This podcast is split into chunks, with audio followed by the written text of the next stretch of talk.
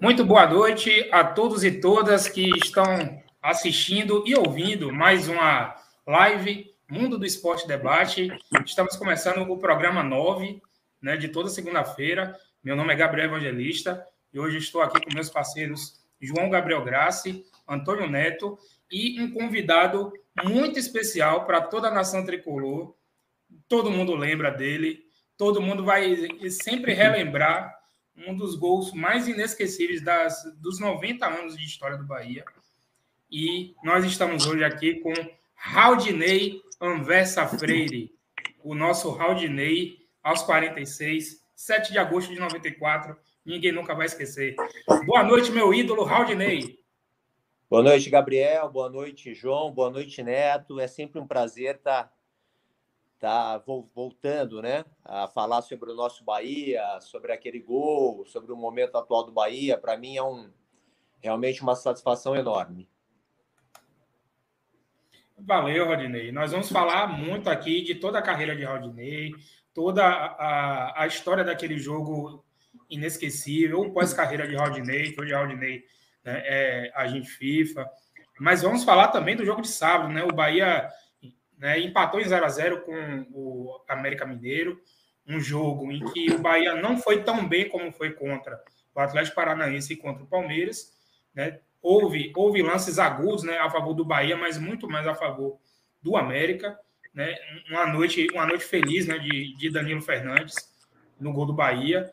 E eu vou jogar a bola agora para a gente estar tá, tá batendo esse papo aqui sobre o jogo de sábado com meus parceiros aqui, Antônio Neto e João Grassi. Vou começar primeiro com o João. João, boa noite. É um prazer de novo estar aqui com você, meu amigo, aqui na live. E o que é que você viu do Bahia no sábado? Né? O, o, o jogo do Bahia né, contra o, o, América, que foi muito mais defensivo né, do que aquele ataque total né, que a gente viu contra o Palmeiras.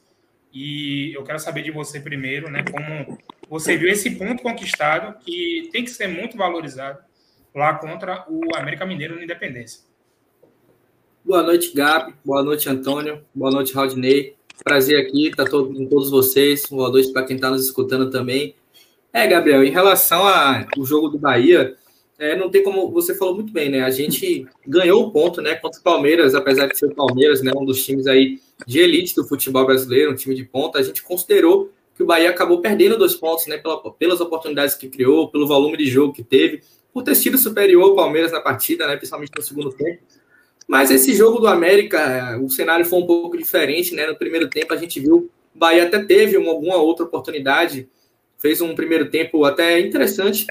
Não foi o primeiro tempo ruim do Bahia, não, foi o primeiro tempo ok. Mas no segundo tempo o Bahia acabou sofrendo, né? O América foi para cima, teve muitas chances, muita bola na área perigosa, né? Uma atuação boa de Danilo Fernandes, né? Que eu já vou adiantando, para mim foi o destaque do Bahia nesse jogo. Um cara que realmente esteve seguro quando foi acionado. Teve até um lance ali que ele foi pego meio de surpresa, se não me engano, foi um toque contra. Naquela hora ali, eu achei, poxa, aí vai ser o gol, mas aí ele conseguiu defender, né? salvou a gente. É, foi um jogo que o Bahia teve que marcar muito, né? Um Bahia teve que correr muito atrás da bola. Né? A gente viu o Bahia contra o Atlético, contra o Palmeiras, tentando ser propositivo, né? Mesmo fora de casa contra o Atlético, o Bahia tentava propor o jogo. Só foi realmente se defender um pouco mais quando já estava com 2 a 0 no placar, então é natural. É, já nessa partida, o Bahia acabou não conseguindo ser tão produtivo né, na questão do ataque. A gente viu os nossos meio-campistas com a bola no pé, né? Porque eu não vou nem questionar a parte de marcação, mas com a bola no pé, a gente viu alguns jogadores aí sem conseguir produzir tanto. Patrick, Mugni, o próprio Daniel não conseguiram produzir tanto no ataque, né? A gente já viu o Capixaba não repetir a mesma partida que ele fez, apesar de para mim não ter feito um jogo ruim, já não repetiu a grande atuação, né, do jogo contra o Palmeiras. O Bahia no geral foi um pouco abaixo, né? Não conseguiu produzir muito na frente, principalmente no segundo tempo. Mas eu acho que, que é interessante a gente destacar, Gabi, que o Bahia agora parece que aprendeu a sofrer, né? Um time que a gente via muitas vezes em jogos que estavam equilibrados, em jogos em que o Bahia não estava cedendo tanta chance, acaba perdendo o jogo. Nesse jogo a gente viu o Bahia em alguns momentos em apuros, né? O América pressionando bastante, tendo chances, e o Bahia não sofreu gol mais uma vez. Eu não vou dizer que o sistema do Bahia defensivo foi muito bem no jogo, né? Porque senão o América não teria tido a quantidade de chances que teve. Mas é um Bahia que está sabendo sofrer, que está sabendo pontuar em momentos que oscila. O time que briga né, pela, nessa disputa do rebaixamento é um time que vai ter que pontuar também em dias que não joga tão bem, né? A gente viu realmente o Bahia não jogou melhor do que o América, o América foi superior na partida, mas aí que tá, o, o time que quer, né?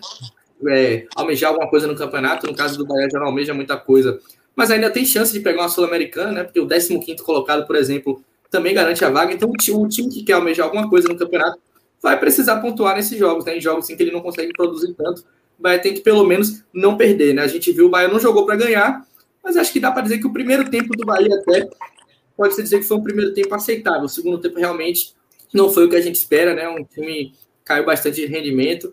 E é, é, a gente conquistou um ponto, não perdemos dois, é, um ponto para se comemorar. E a gente também tira dois pontos, né? Do América, que é um time que também, querendo ou não, pode voltar para essa briga aí com a saída de Wagner Mancini, né? Que vinha fazendo um trabalho bom lá no Clube Mineiro. Exato, João. E eu achei né, perfeita a sua colocação né, sobre o jogo. Eu achei que o meio de campo do Bahia ali com, com o Patrick, com o Daniel e com o Mogli foi bem abaixo né, dos, dos últimos jogos, né, se a gente for levar em consideração. É, eu acredito que o, o destaque, obviamente, para mim, o melhor jogador do Bahia em campo foi Danilo Fernandes.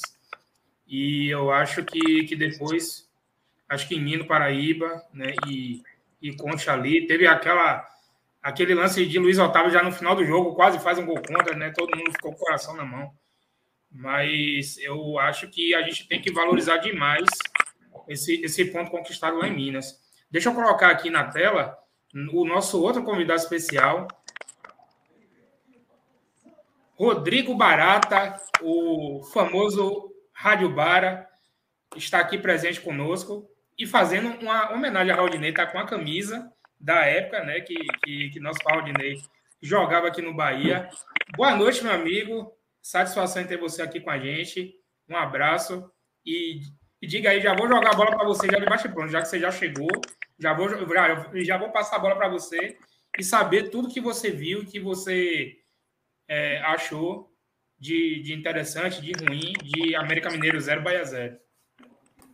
É, meu velho, boa noite, saudações tricolores, uma satisfação estar aqui. Obrigado pelo convite, Gabinho. Realmente é uma satisfação estar aqui dividindo a tela com você e prestigiando o canal de vocês. Desejo, antes de tudo, sucesso, que vocês continuem aí nessa rotina. E, sem dúvida, falar com a nação tricolor é sempre motivo de privilégio para a gente. Também boa noite para João Graça e boa noite para Antônio. E um boa noite especial para Raudinei, né? Eu estava lá naquela Fonte Nova, com aqueles 12 anos de idade, né? Quer dizer, começando a adolescência e fui presenteado com aquele evento, né? Então, a gente, quando pensa em, em, na condição de torcedor, né, ainda mais nessa fase adolescente, onde a gente está se firmando como torcedor, e eu me lembro bem assim, é uma fase, Gabinho, que a gente vai para a escola na segunda-feira preocupado se o Bahia ganhou no fim de semana, porque aquilo, né? Aquela velha resenha dos colegas, era horrível, cara. Quando o Bahia perdia, eu ficava sem querer para aula segunda-feira, que eu sabia que ia ter que ouvir de muita gente. Mas naquele dia, naquela final, realmente agradecer a Raudinei, porque garantiu muito tempo de festa para mim, inclusive na escola.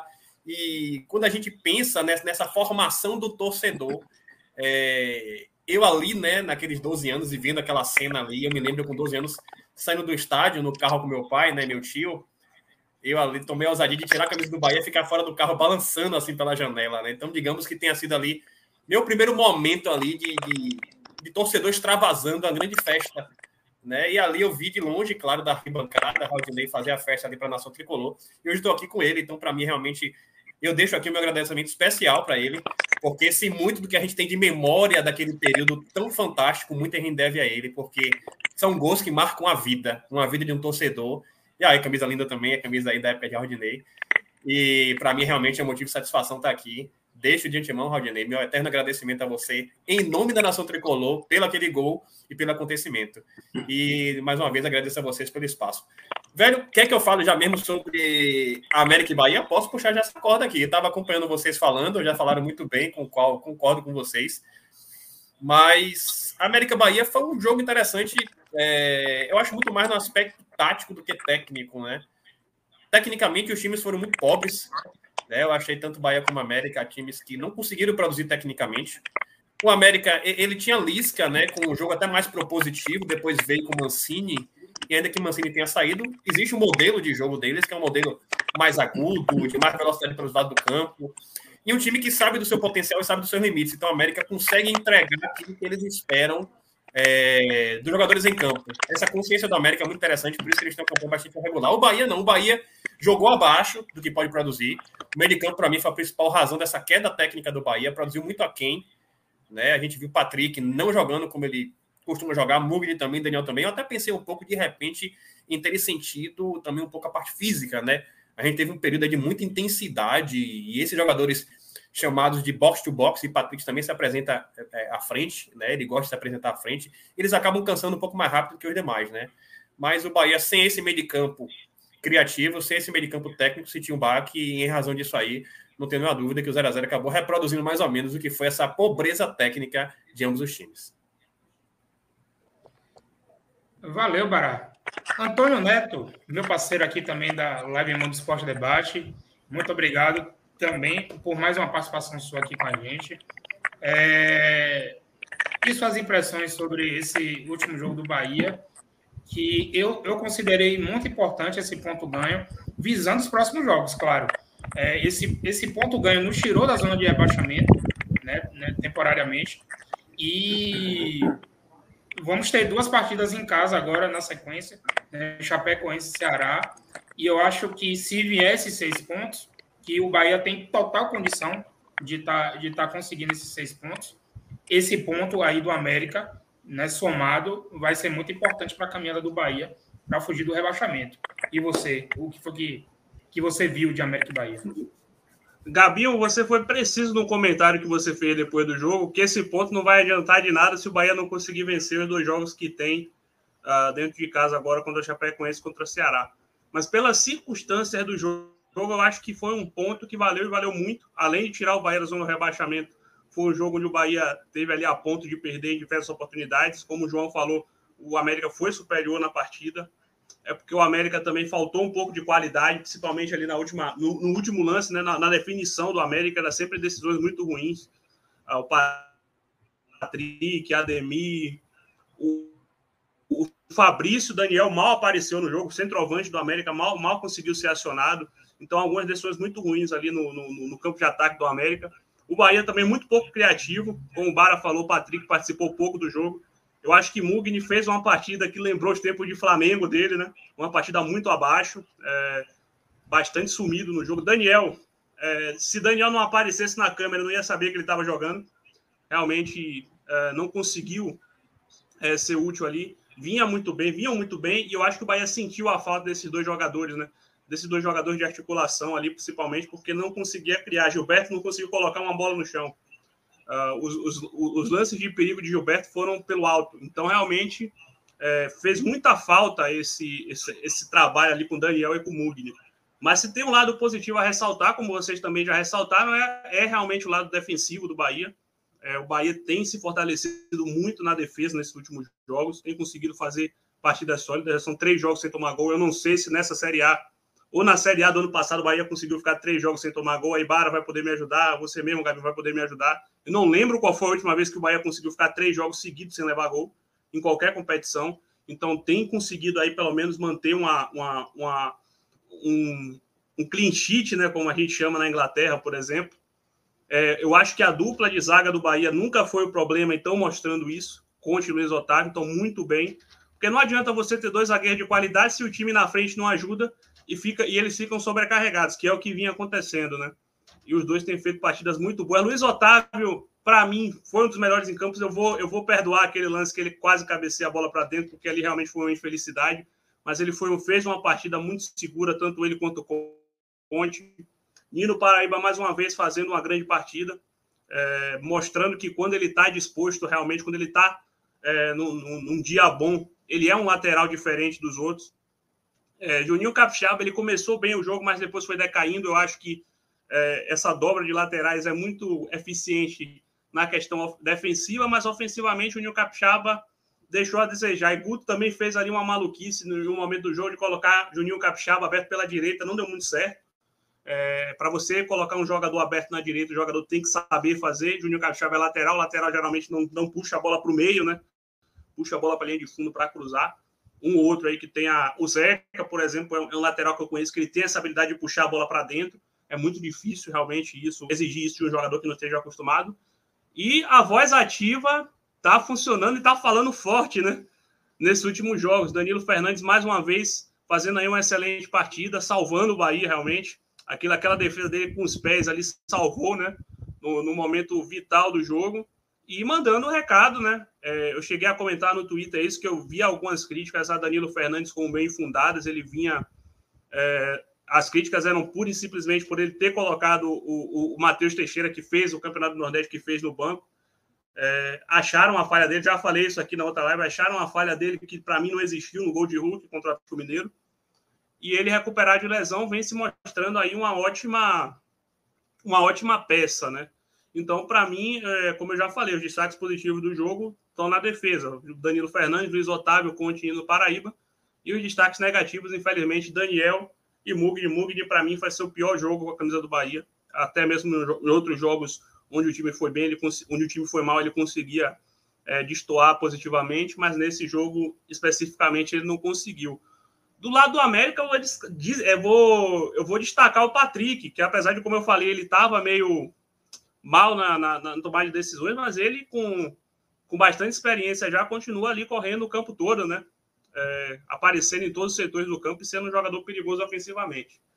É, um resultado que tira o Bahia da zona do rebaixamento e que joga um, uma pressão, uma certa pressão no Bahia, né? Porque, como eu disse no início, não vai adiantar esse empate, não vai adiantar sair da zona do rebaixamento se não fizer esse dever de casa diante da Chapecoense e do Ceará. São jogos importantes se o Bahia vence esses dois jogos, a, a, briga do Bahia pode até passar a ser outra, né? A briga do Bahia passaria a ser ali até por um, por um, G, por um G9, quem sabe.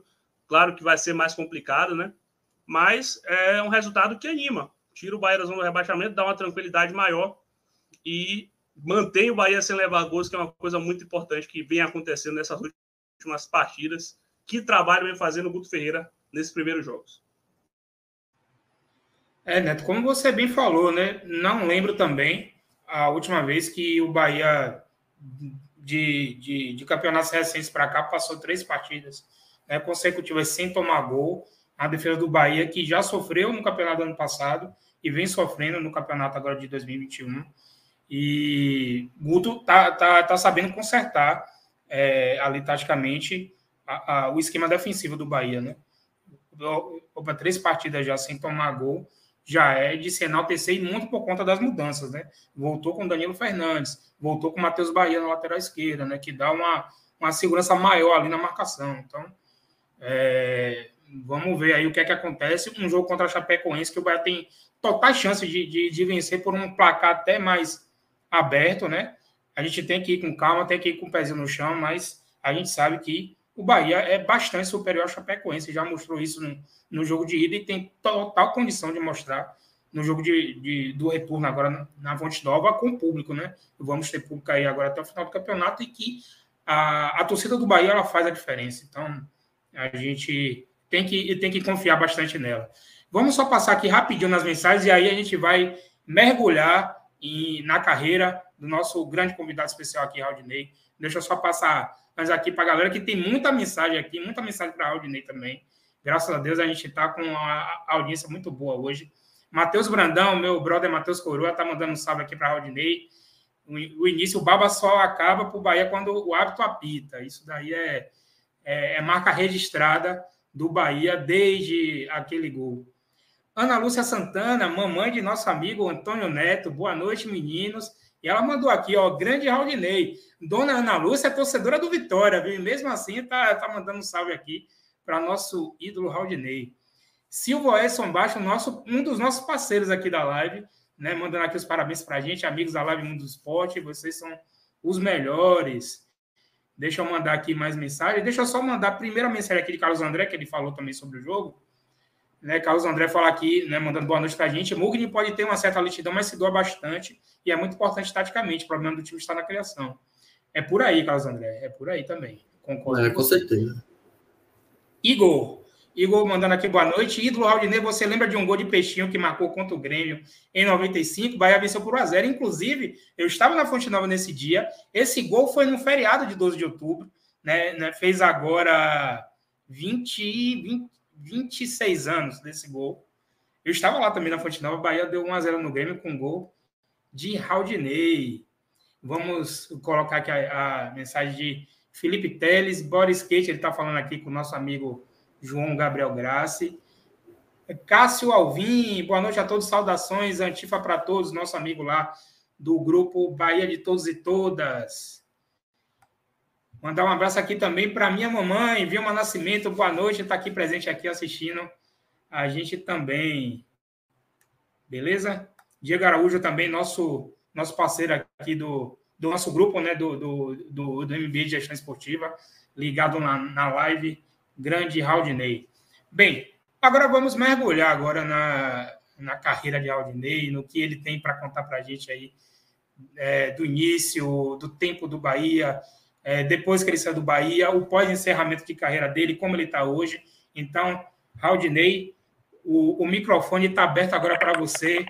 Fala com a gente é, do, seu, do seu início. Quem é Raudinei Anversa Freire hoje? Quem foi Raudinei nos tempos de jogador? Muito obrigado por sua participação aqui na live. É com você agora, meu amigo. Oi, Gabriel, boa noite. Eu, né, de, de antemão, gostaria de agradecer o Rodrigo, né, pelas palavras. Sei que o Rodrigo hoje é um grande influencer aí na Bahia, né, e, e fala sobre o nosso Bahia com muitos seguidores. E, de repente, quem sabe, né, eu não ajudei o Rodrigo a, a seguir né, carreira aí, né, sendo né, um torcedor fanático do Bahia e falando hoje sobre o nosso Bahia. Então, obrigado, Rodrigo. Parabéns pelo seu trabalho que você tem feito.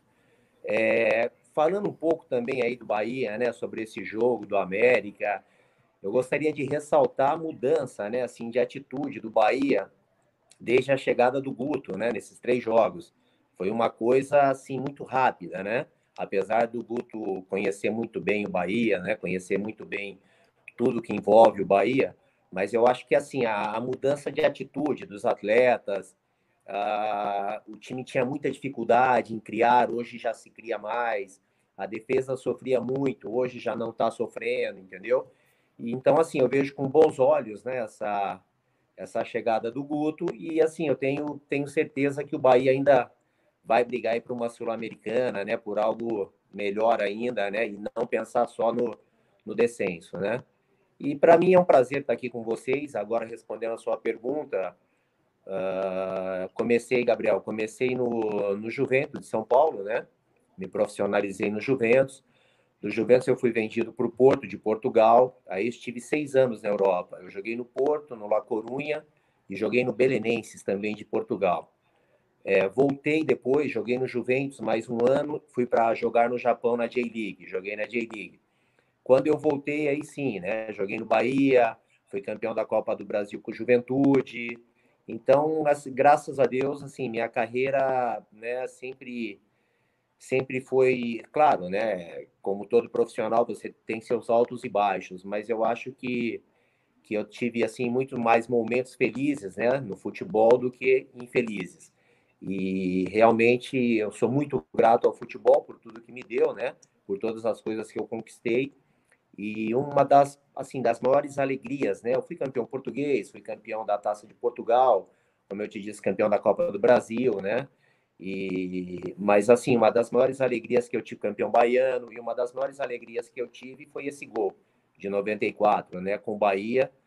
E esse gol até hoje, né, é, é, me tornei um ídolo do Bahia, porque isso para mim é uma coisa muito gratificante. Você ser um ídolo de uma de uma instituição tão grandiosa como é o Bahia, né? De uma torcida tão fanática, tão grandiosa. Então, realmente, para mim, foi, foi um momento muito marcante na minha carreira. É, eu estou emocionado aqui até, né? Porque eu, eu, eu, eu, como eu sempre falo, quando alguém me pergunta, né? Quando o jogo, assim, o jogo mais marcante que eu já vi do Bahia, eu sempre, eu sempre busco um, um, um outro jogo, né? É, porque eu nunca vou, vou considerar esse, esse jogo de 94 como o jogo mais importante que eu já vi. Porque eu acho ele é um concurso, ele não pode ser comparado com nenhum outro jogo. Ele é o concurso, é tipo Pelé para os outros, entendeu? Então, esse jogo, para mim, é o jogo nível Pelé do Bahia, né? Obviamente que não foi nas mesmas condições técnicas, eu falo, da, da, de toda a importância de tudo que aconteceu naquele campeonato, tudo que envolveu aquele campeonato. Né? E a gente ter ganho aquele campeonato nas condições que, que a gente viu naquele dia, né? Então, eu sempre digo, ó, o jogo mais importante do Bahia que eu já vi foi esse daqui, porque o Bavi de Raudinei, 7 de agosto de 94, ele não pode ser comparado com nenhum outro jogo. Ele é um concurso. Não tem outra outra outra coisa para se falar desse jogo. Inclusive, eu até, eu até puxei uma estatística aqui com o meu amigo Pedro Pereira, do arroba SC Bahia Números, né? um cara estatístico aí do, dos jogos do Bahia, arte, tudo de números do Bahia, ele sabe de bate-pronto. Aí eu, eu tive a, a, a expertise né, de, de poder buscar com ele. Raudinei tem 60, 67 jogos pelo Bahia 16 gols e duas assistências. Ela, ele até me disse que esse número de, de assistência tem um asterisco que pode não estar completo, mas ele tem, ele tem 67 jogos e 16 gols pelo Bahia. Né? Então, então, Raudinei, é, aquele, aquele jogo, aquele jogo hum, né, né, marcou uma geração de torcedores do Bahia. Eu tinha oito anos, eu estava no estádio naquele dia. Né? Inclusive, eu vou até mandar um abraço para meu amigo Papito, que ele me pediu né, para falar isso. Né? Papito, meu amigo lá do Vale dos Lagos, que estava comigo naquele dia com meu irmão, com meu pai. Eu tinha oito anos, todo mundo que estava do meu lado, a gente estava na Bamor, ali na casa superior da antiga Fonte Nova, todo mundo que estava do meu lado, ninguém, mas ninguém estava acreditando que o gol de empate iria sair. Inclusive, o gol do Vitória foi de Dão, que é primo de minha mãe. Ele é, ele é meu primo de segundo grau, Dão, lá de Sé lá no norte da Bahia. Né? ainda teve esse detalhe. E, e todo mundo que estava do meu lado, ninguém, absolutamente ninguém estava acreditando. E eu fui o único. Ó, o gol vai sair, o gol vai sair. Eu repeti aquilo ali para ver se. Né, quando você repete uma coisa boa, a coisa boa pode não acontecer ali naquele momento, pode acontecer no dia seguinte, pode acontecer uns 5 anos, 10 anos depois da boa, aconteceu minutos depois. E a coisa boa foi aquele gol de Aldinei inesquecível que todo torcedor do Bahia vai se lembrar e ninguém nunca vai esquecer daquele gol. É, então. É, eu. Então, Aldinei. Vai. É, eu, é assim, a, a minha opinião também é assim, tudo que envolveu o jogo, né, Gabriel? Né? Então você vê, foi um, um Bavi que, se eu não me engano, naquele campeonato nós jogamos, meu, não tenho assim o um número exato, mas sei lá, seis Bavis, oito Bavis durante o campeonato. Né? E no, no, no, primeiro turno tinham perdido dois, três Bavis seguidos, e a torcida, né, meu, desesperada, aquela coisa, né, achando que aí, né, houve, houve, houve umas mudanças, veio o Joel Santana, trouxe alguns jogadores, inclusive eu vim, né, nesse momento, e aí vamos, né, vamos para o segundo turno, a gente ganha quatro Bavis seguidos, entendeu? E aí a gente já vira, né? É, é, chegando na final, a gente já vira o time que, que, né, que seria ser batido, né? Pelos últimos resultados, né? E aí, maior público pagante de Bavis de todos os tempos, entendeu? Né, uma fonte nova, se eu não me engano, com 97 mil né, pagantes.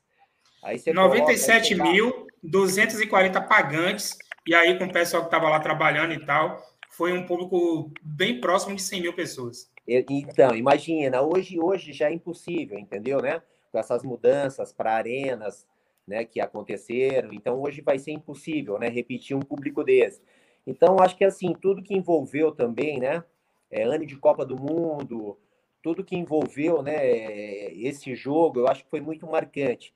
E, e tanto você, né, como como o Rodrigo também, e tanta gente que eu encontro no aeroporto, quando eu estou viajando, alguns né, torcedores do Bahia, ou quando eu vou para a Bahia, entendeu?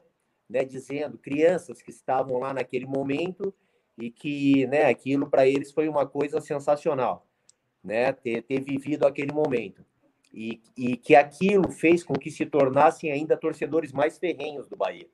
Então, realmente, para mim, isso é uma satisfação assim, né, inigualável, inimaginável. Né? É o que eu te disse. Fazer parte de uma história tão bonita de um clube tão grande como é o Bahia. É, e, e você, Raul, também formou torcedores, né? Porque eu dou um exemplo de meu irmão. Meu irmão, quando era né, menorzinho, hoje, infelizmente, já não está mais aqui entre nós, né? Que Deus o tenha. Ele, quando era pequenininho, ele era torcedor do Palmeiras. muito por influência de, de, de, um primo da gente lá de Juazeiro e tal, que também é palmeirense até hoje, né? E depois daquele Bavi, que ele estava presente com a gente, ele chegou para meu pai e falou: Meu pai, compra uma camisa do Bahia, que eu agora eu sou Bahia. Então, você formou torcedores também, a partir, a partir daquele dia, né? Então, é, não só a, a, minha geração, né? Eu, estou com 35 anos, né? Vou fazer agora 36 anos no mês que vem. Então, a minha geração ficou marcada aí por esse gol, por esse jogo. E a gente aprendeu a, a, a, a saber que o, o, jogo só acaba quando o juiz apita. E isso foi só muito só quando termina, só quando termina. Exatamente. E sobre aquele campeonato, né, Rodrigo deve, deve, deve lembrar também. João, João Graça, eu acho que nem era nascido, né, João, em 94? Eu acho que não, né? Não, Gabi, eu, eu acho que Antônio também não. Eu nasci em 96, então eu nem, nem nascido era, não consegui ver. Eu, eu sou ainda um ano mais novo, eu sou de 97. Eu, meu pai estava no estádio e essa é uma história que ele, inclusive, seja isso, se você estiver vendo, um abraço, estou aqui com o Raudinei, ó. Tá vendo? Aconteceu. É, ele estava no estádio, é uma história que ele sempre fez questão de contar. E é uma coisa que a gente traz hoje com a gente, né? A gente fala, o Bahia é um eterno gol de Raudinei, porque sempre pode acontecer ali um gol aos 48, 49 minutos do segundo tempo. Então, mesmo que a gente não, este, não, não, não, tivesse nascido ainda, é uma coisa que a gente traz com a gente hoje, né? Então, é, ele, ele pode influenciar até essa, essa geração nova de torcedores, né? Chamada geração faixa, que a galera chama, que é a minha, que é de João. É, então, é, ficou marcado mesmo dessa forma. Né? A gente não estava lá, mas é como se a gente tivesse, porque eu já ouvi essa história um milhão de vezes. Meu pai faz questão de dizer que ele estava lá, meu tio também faz questão de dizer que ele estava lá. Então isso ficou marcado até para mim que não estava presente fisicamente ainda, né? nem no mundo eu estava ainda fisicamente. Então é algo que ficou marcado também. Bacana, bacana. É os coroas aqui da live, live Raudinei, sou eu e, e, e Bará, então nós pois que é, vimos aquele gol. Né? João, você tem alguma história daquele gol? Né? Tivemos, tivemos esse privilégio. Eu, rapaz, eu, eu gravo a data daquele jogo, eu gravo o público pagante. Então, é um jogo que não vai sair da memória de ninguém, né? João, você tem alguma história, velho, de seu pai? Seu pai assiste muito a gente aqui na live, né? Com certeza, ou ele estava lá no estádio, ou ele estava ouvindo aquele jogo. Ah, meu pai estava no estádio, velho. Eu, não, eu acho que ele não tem exatamente uma história, assim, além de uma grande comemoração com os amigos, né? Que ele ia muito com a galera da faculdade na época. Né, meu pai estudou na Católica para o estádio, ele ia muito com o pessoal da faculdade, os amigos dele, que ele tem até hoje, inclusive.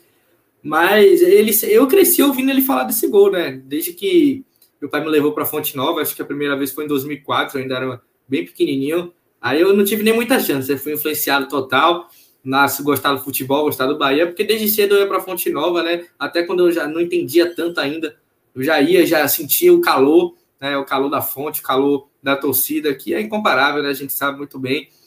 E aí, quando eu comecei a entender um pouco mais as coisas, né? Ali mais para 2005, já perto de nove anos, aí eu já cresci ouvindo sobre esse gol, né? Que era um, um momento especial para todo mundo do Bahia, que o Bahia a gente não podia desistir nunca, né? E aí aquele momento, né, do gol do, do jogo do Fast, né, como o Antônio falou, do gol de Charles, foi meio que a minha vez, né, de ter essa, essa sensação, né, de que a gente não pode nunca duvidar do Bahia, né, que o jogo só acaba realmente quando o juiz apita. E aí foi esse momento de, do Fast é meio que o nosso momento, né, momento, nosso momento o round, né? É uma turbilhão de sensações, né, cara? Mas é como o Antônio falou, é como se eu também estivesse lá, né? Porque desde que eu vou para Fonte Nova, desde que eu comecei a ir na Fonte Antiga, todo mundo sempre falava desse gol, todo mundo sempre falava desse momento, sobre o calor da torcida, sobre como foi especial esse Bavi, né? Um Bavi, como a Rodney estava falando, o Bavi com o maior, maior público, né? Então, com certeza era algo que significava, né? Nessa época o Campeonato Baiano estava naquele momento que era uma disputa muito grande, né? Hoje em dia a gente está vendo os times é, não dando mais a mesma importância, mas nessa época o Campeonato Baiano todo mundo queria ganhar, quem não ganhasse, como falou o Rodrigo, né? No dia seguinte ia para a escola e a galera ia brincar, né? Que ganhou o clássico. Então é um momento que, apesar de eu não ter conseguido viver, é uma coisa que faz parte muito da minha vida. É, João lembrou muito bem, né, que o, o gol de, de Chaves, né, contra o, o Fast Clube, lá na Série C em 2007, é, teve o mesmo, né, teve quase o mesmo o mesmo ambiente né, daquele gol de Rodney. Então, para os mais novos, o gol de Charles, é, ele, ele quase que se equivale ali com o gol de Aldinei, mas o gol de Aldinei, é, é como eu já falei aqui antes, é um, um gol inigualável, um jogo inigualável, o Aldinei né, colocou muito bem, é o jogo com o maior público da história dos Bavis, né, 90, mais de 97 mil pagantes, lá em 94. Né, Raulney lembrou muito bem né, que teve mudanças no Bahia, porque é, o Bahia perdeu quatro Bavis no início daquele campeonato. Tanto é que a torcida do Vitória sacaneava a gente, né?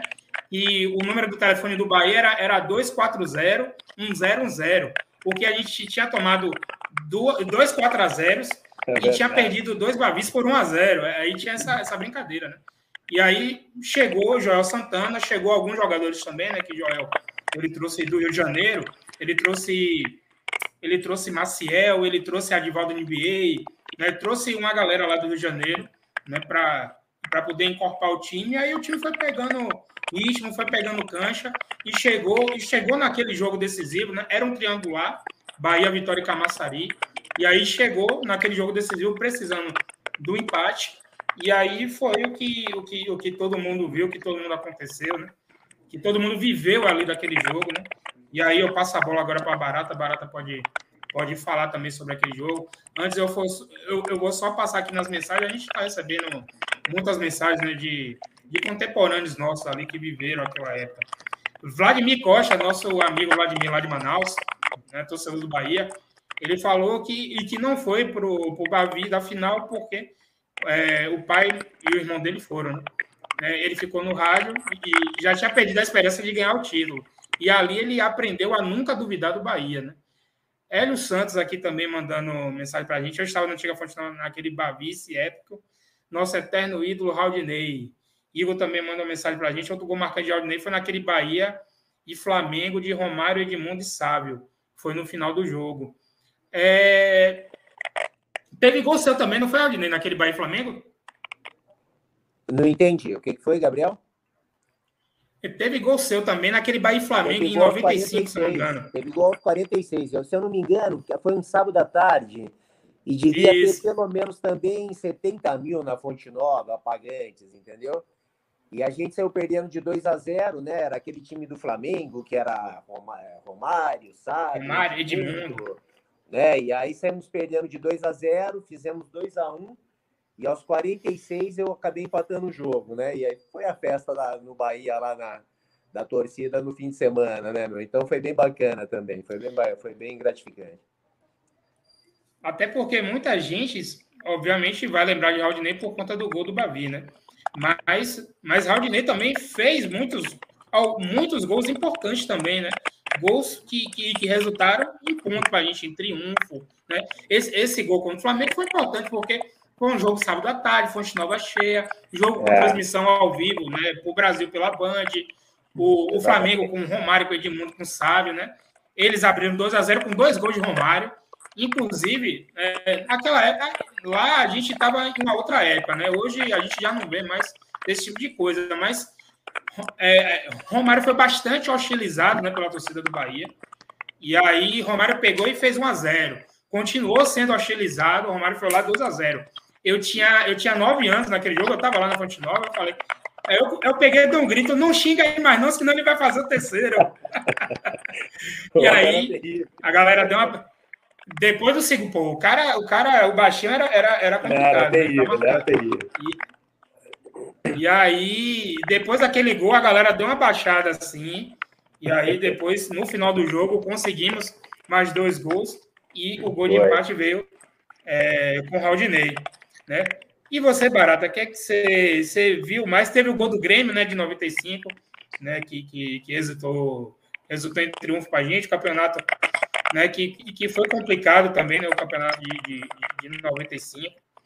Mas Teve, teve o campeonato 94, o Raudinei, você ficou. E você ficou no Bahia, Raudinei? Você ficou de 94 até 96 ou 95? Não, eu, eu, eu cheguei no brasileiro de 94, né? E eu fiz o é, no. Desculpa, no, no estadual, e aí eu fiquei até o final, até o fim do brasileiro. Aí depois eu voltei para São Paulo para jogar o Campeonato Paulista, né? Que por uma equipe de São Paulo. E aí no brasileiro de 95 eu voltei para o Bahia, né? Pronto, é isso aí mesmo. Você está tentando puxar aqui da memória o tempo que você tinha ficado aqui. E você, Bará, o que, é que você lembra aí? Um fato marcante daquela época, além, obviamente, do gol do Bavi. Cara, um negócio que me marcou muito naquele jogo, não sei se vocês se lembram, é que depois do gol de Rodney começou a rodar ambulância. Porque alguns torcedores, não sei se do Bahia, mas também do rival, é, passaram mal, se sentiram mal com a emoção. Não sei se vocês se lembram dessa cena, não sei se a Rodinei também se lembra, ou você, Gabriel, se lembra, mas que foi muito marcante também por isso. Aquilo me chamava atenção. Né? A, a emoção foi tanta que algumas pessoas realmente, não sei, a pressão subiu, enfim. E aí se depararam com aquilo.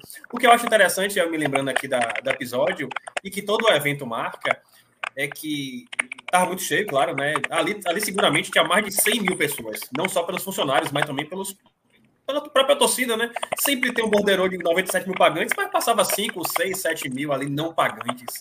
Então, tranquilamente, passou de 100 mil ali, foi realmente. Não tinha espaço. E aí eu fiquei. Entre a primeira arquibancada e a segunda, ali, ali embaixo da Bamor, tinha uns camarotes velhos, né? Na Fonte Nova Antiga, não sei se vocês se lembram, né? Era tipo uns caixotes assim, e a gente tentou subir para andar, né? Subir para andar, né? De cima, você quer é, repete. Mas a gente não achou espaço, não tinha como subir para aquela arquibancada. Eu fiquei embaixo ali com 12 anos, com meu pai, com meu tio. E aí eu me lembro muito bem, a gente acaba se, se apegando a essas místicas, né? Quando eu ficava na arquibancada em cima, aí o céu, de repente, fim da tarde, ficava azul, vermelho e branco, eu falava, olha, o Bahia vai ganhar hoje. Mas naquele dia eu não fiquei no andar de cima, não estava conseguindo ver o céu direito. Eu ficava naquela visão ali bem intermediária. E aí eu me lembro muito bem que eu vi uma pomba rodando o campo e cortando exatamente para cima do Bahia. Como se essa pomba branca arrudeasse assim, exatamente cima do Bahia. Eu falei, poxa, não é possível. Eu confesso que eu não estava muito esperançoso, não, porque o Vitória estava amarrando aquele jogo, a decisão, né? O jogo de detalhe, o campo estava muito pesado, inclusive esse campo pesado amaciou a bola para o Rodney chegar chutando, até perguntar para ele sobre isso. Mas com aquela pomba circulou, falei, tem chance hoje. E aí, dito e feito, é, a gente teve ali aquele privilégio de, de, de, achar aquele gol ali, uma oportunidade, e foi um conjunto de fatores que levou aquele gol. É, eu estava vendo, Gabi, eu perguntei até a Rodney, um pouco antes daquele gol, teve uma confusão, né? E se não me engano, acho que o Rodinei teve uma confusão, ou deu uma falta em dourado, alguma coisa assim, e que poderia ter sido expulso, né? Tomou cartão amarelo, foi. e aí, enfim, né? Não foi expulso e permaneceu no jogo, né? São esses acasos que acontecem e, em nosso benefício a gente tem que festejar. Mas você não acha, não, Rodinei? Eu queria perguntar a você sobre isso, aproveitar até, Gabi, o espaço. O campo da Fonte Nova era pesado naquela época e a bola veio de uma forma que ela maciou e caiu como se fosse assim, na medida para Rodinei. O campo ajudou, Rodinei? Deu aquela maciada ali na hora certa, da forma certa, para você chegar batendo? É, na verdade, assim, é, eu, eu me lembro até que, né, os jogadores das equipes contrárias, né, quando vinham jogar na Fonte Nova, eles reclamavam, né, Isso. diziam que se cansavam muito porque o gramado era pesado, entendeu? Eles não estavam acostumados né, a jogar com, né, com aquele tipo de grama. E a gente já estava mais acostumado, né? Porque né, a gente, é, como era a nossa casa ali, então, apesar de não treinarmos lá, mas a gente jogava muito, então a gente já estava mais adaptado. Mas nunca pensei nisso, Rodrigo, mas pode, pode existir isso também, meu. Como, né? Como o gramado ali era um pouco sempre mais alto, e a bola, ao invés de correr, entendeu? Ela deu né, uma segurada um pouco e foi né, o tempo exato deu, deu chegar nela né, e ser feliz naquele chute, né? Que passou, acabou passando embaixo do Roger. É, eu, tô, eu tô aqui puxando a ficha técnica daquele jogo. Bahia atuou com Jean, Odemilson, Advaldo NBA, Missinho e Serginho. Maciel, e aí Raudinei entra no lugar de Maciel. Souza, Wesley e Paulo Emílio. Na frente, Zé Roberto, depois entrou Naldinho e Marcelo Ramos. O técnico era Joel Santana. É... E, e, e, eu queria também saber, Rodinei, depois, né, teve uma história também que você tinha um pré-contrato assinado com o time da Arábia Saudita, não foi isso? Depois daquele, daquele campeonato? É verdade. E, bom, e, assim, é, é, o que eu digo, né? Foram tantas coincidências nesse jogo que que tornou ele um jogo especial.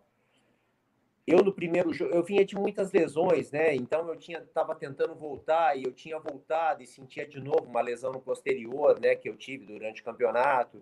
E aí eu acabei chegando nessa final do banco de reservas. Né? Tinha o Marcelo, tinha o Zé Roberto, o Naldinho, que eram né, grandes jogadores também. E, e eu me lembro que no primeiro jogo, que nós acabamos perdendo para o Vitória, se eu não me engano, Vitória fez um gol no, no, quase no fim do jogo. E aí o Joel me colocou ali, quando o Vitória fez o gol, faltando, sei lá, 5, 6, 7 minutos. E eu saí reclamando muito depois, né? Porque eu achei que eu deveria ter entrado antes. Como né, todo jogador, né? É assim, ele quer jogar, né? E o João me chamou depois, na, na segunda-feira, na, na, terça, na reapresentação, e me deu uma dura que vocês nem imaginam. Né? E assim, lógico, acabei né, pedindo desculpa para o Joel, porque realmente eu estava errado. E, e, a, e, isso foi uma das coisas também. O Joel disse, pô, e, e eu vou te levar para o jogo só também para o próximo, porque, pô, eu gosto muito de você e você me faz falta e tal, aquelas coisas, né? Mas era brincadeira do Joel. Então, assim, foram acontecimentos, né, que, que, que, que teve também, né, durante essa semana, né, que, que chamaram bastante atenção. E realmente, é, eu, eu, eu já tinha apalavrado, né, com uma equipe da Arábia, para ir para a Arábia. É, e aí, quando aconteceu tudo isso, né, o gol, fomos depois para uma churrascaria, né, para comemorar os jogadores, comissão, presidente, Maracajá. E aí o seu Paulo me chamou né? Depois me chamou, falei, e aí, o que você está pensando, né, da sua vida e tal? Eu falei, seu, seu Paulo, eu estou indo para a Arábia. Aí ele falou assim, não, você não vai para a Arábia, entendeu, né? É, você não vai sair do Bahia. Aí ele falou, ah, mas quanto você vai ganhar na Arábia? Eu falei, ah, sei lá, tanto, vai. Ah, eu te pago esse tanto que você vai ganhar na Arábia. Eu falei, pô, né, pensei, pensei, falei, meu, sabe, eu nunca fui assim, né, de, de voltar com a minha palavra, entendeu, né? E, mas era assim, era, era uma mudança muito radical, entendeu? Para minha família, né? Para minha esposa viver na Arábia, não era, não era Emirados, não era Dubai, era Arábia, Arábia, né? Que as mulheres não podem sair sem burca, tem que sair todas, né? E meu filho também, pequeno, com 5, 6 anos, e aquilo pesou bastante. E eu acabei ligando no outro dia, né, para o treinador, que era um brasileiro, era o Zé Mário até, né, o Zé Mário, é, contei toda a história para ele, me desculpei com ele e acabei realmente, né, dizendo para ele que eu não iria, né? E assim, foi uma coisa, como eu disse, né, muito difícil, né? Deu uma decisão muito difícil de eu tomar.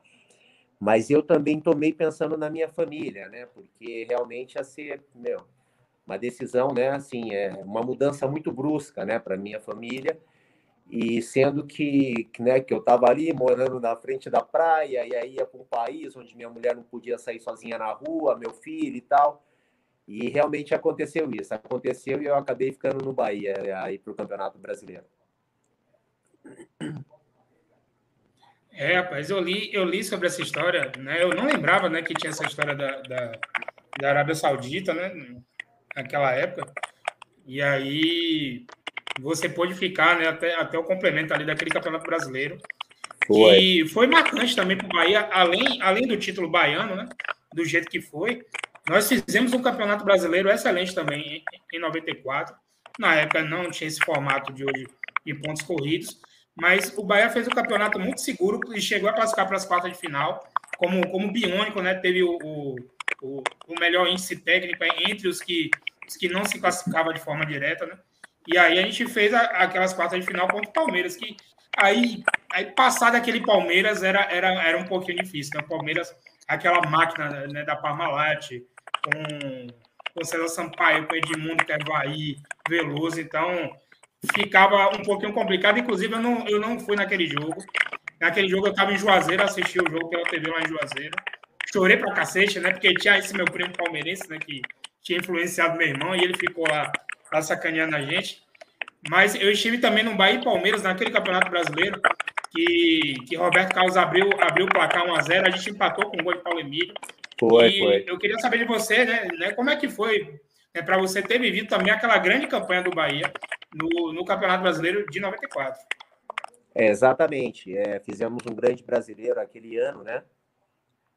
E aí, quando chegou, se eu não me engano, se classificavam oito clubes e nós nos classificamos em oitavo, né? E aí a gente, no né, mata-mata, pegaríamos o, o primeiro colocado, que o Palmeiras, né? Como você disse, que, que acabou até sendo campeão brasileiro aquele ano, né? Palmeiras era um grande clube, era a época da Parmalat, né? Com muitas contratações de peso. Mas me lembro que fizemos um jogo assim de igual para igual com o Palmeiras, né? Se eu não me engano, perdemos os dois jogos de 2 a 1 um, Perdemos no Pacaembu de 2 a 1 um, e depois na Fonte Nova de 2 a 1 um também. Mas dois jogos difíceis, entendeu? Né? Palmeiras não teve vida fácil e realmente foi um brasileiro bem tranquilo que nós fizemos, né? Onde me lembro que naquele, na, né, naquele ano, Paulo Emílio, né, se, se destacou bastante, né? O, o Serginho também, né, o lateral esquerdo, que depois acabou jogando, jogando Milan, seleção brasileira, né? Então teve alguns jogadores ali jovens, né, que foram colocados naquele, naquele elenco, né, que acabaram se destacando bastante também, né? É, devido também a, a, essa campanha, né, que nós fizemos, né, essa tranquilidade, era um time bom, era um time experiente, né, e aí acabou ajudando todo o grupo nesse sentido. É, inclusive, você falou de Paulo Emílio, inclusive, é, naquele Bahia Palmeiras, no jogo de ida, né, aqui na Fonte Nova, eu acho que o gol do Bahia foi até dele. O Palmeiras abriu 1x0, o Bahia empatou. E aí, no segundo tempo, né, Maurílio, que era reserva no Palmeiras, Maurílio. fez um gol quase do meio de campo, fez um gol por cima de Jean. E aí enterra as chances do Bahia de, de, de passar pelo menos com empate e ir para o jogo do Pacaembu, né? Com, né, precisando só ganhar. Quando chegou no Pacaembu, a gente também acabou perdendo por 2 a 1 Foi uma campanha bastante marcante, que a gente lembra até hoje também, né? Que é uma das grandes campanhas aí do Bahia no Campeonato Brasileiro, depois do título de, de 88, da semifinal de 90, e aí teve essa, essa quarta de final que a gente fez em, em 94. E é, teve, né, sua carreira andou depois do Bahia. Depois do Bahia, né, você foi para onde, né? E né, você falou de Juventude, eu vim saber um dia desse, eu não lembrava que você estava naquele, naquele título do Juventude de 99, eu não lembrava disso. Tava, tava lá em 99, inclusive foi o Geninho que me levou, né? O Geninho tinha sido meu treinador já. E aí eu estava fazendo o Campeonato Paulista aqui da primeira divisão pela Portuguesa Santista.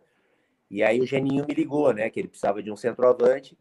E eu acabei indo para lá, né? Então fiz parte desse grupo também, foi uma conquista, né, bastante é, grandiosa também, né? Por se tratar do Juventude, né? E uma Copa do Brasil, né?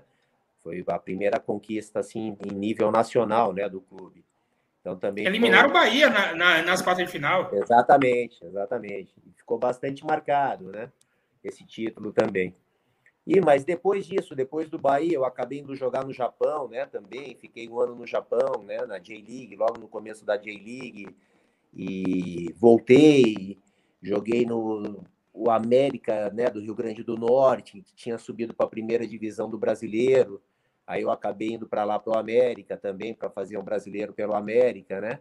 Então foi como eu te disse, Gabriel. Acho que assim, minha, é, minha carreira, né? Foi.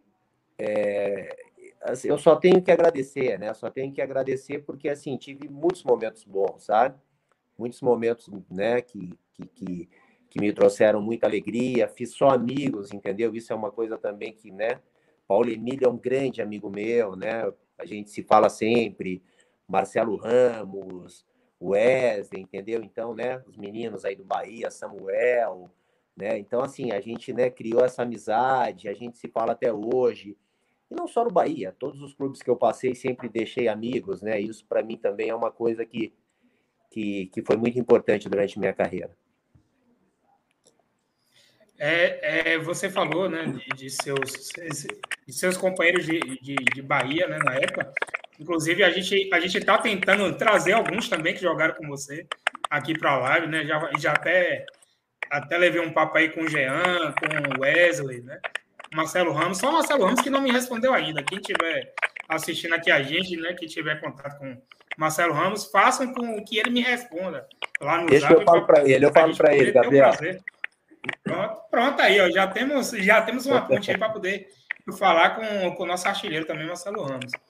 E deixa eu, só, deixa eu só fazer uma correção. O gol do Bahia contra o Palmeiras naquele primeiro jogo foi de Souza.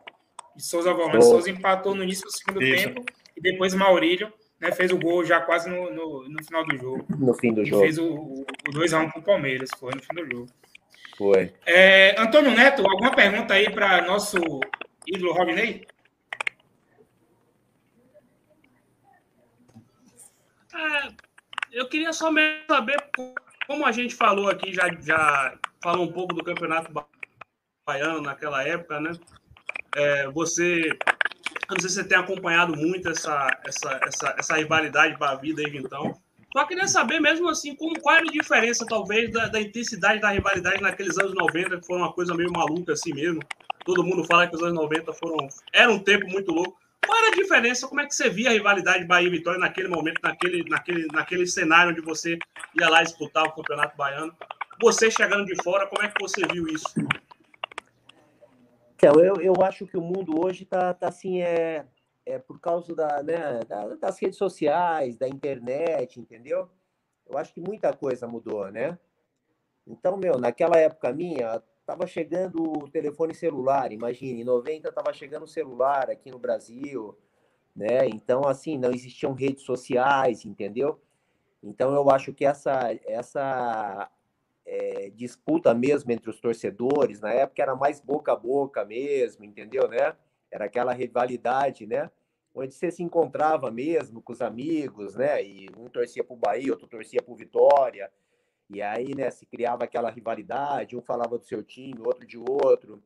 Hoje as redes sociais, eu acho que acabou um pouco com isso, né? Então, as redes sociais hoje, quem pode falar até melhor disso é o, o Rodrigo, né? As redes sociais hoje, eu acho que elas tomaram um espaço muito grande, né? E, lógico, vieram para o bem também, né? Vieram para né, melhorar, claro, né? Tudo que, que, que diz respeito a, a, ao que a gente vive hoje em dia. Mas eu acho que a diferença maior seria essa, o Neto. É, né, como eu te disse, eu acho que era o assim, confronto, mas não confronto de, né, de, de, de, de, agressão. Um confronto mesmo assim de se encontrarem né, na praia, se encontrarem num bar, tomando uma cerveja, num churrasco, entendeu? Né? E aí tem aquela rivalidade, aquela disputa, ah, porque o meu time vai ganhar no fim de semana, não é o meu e tal, né?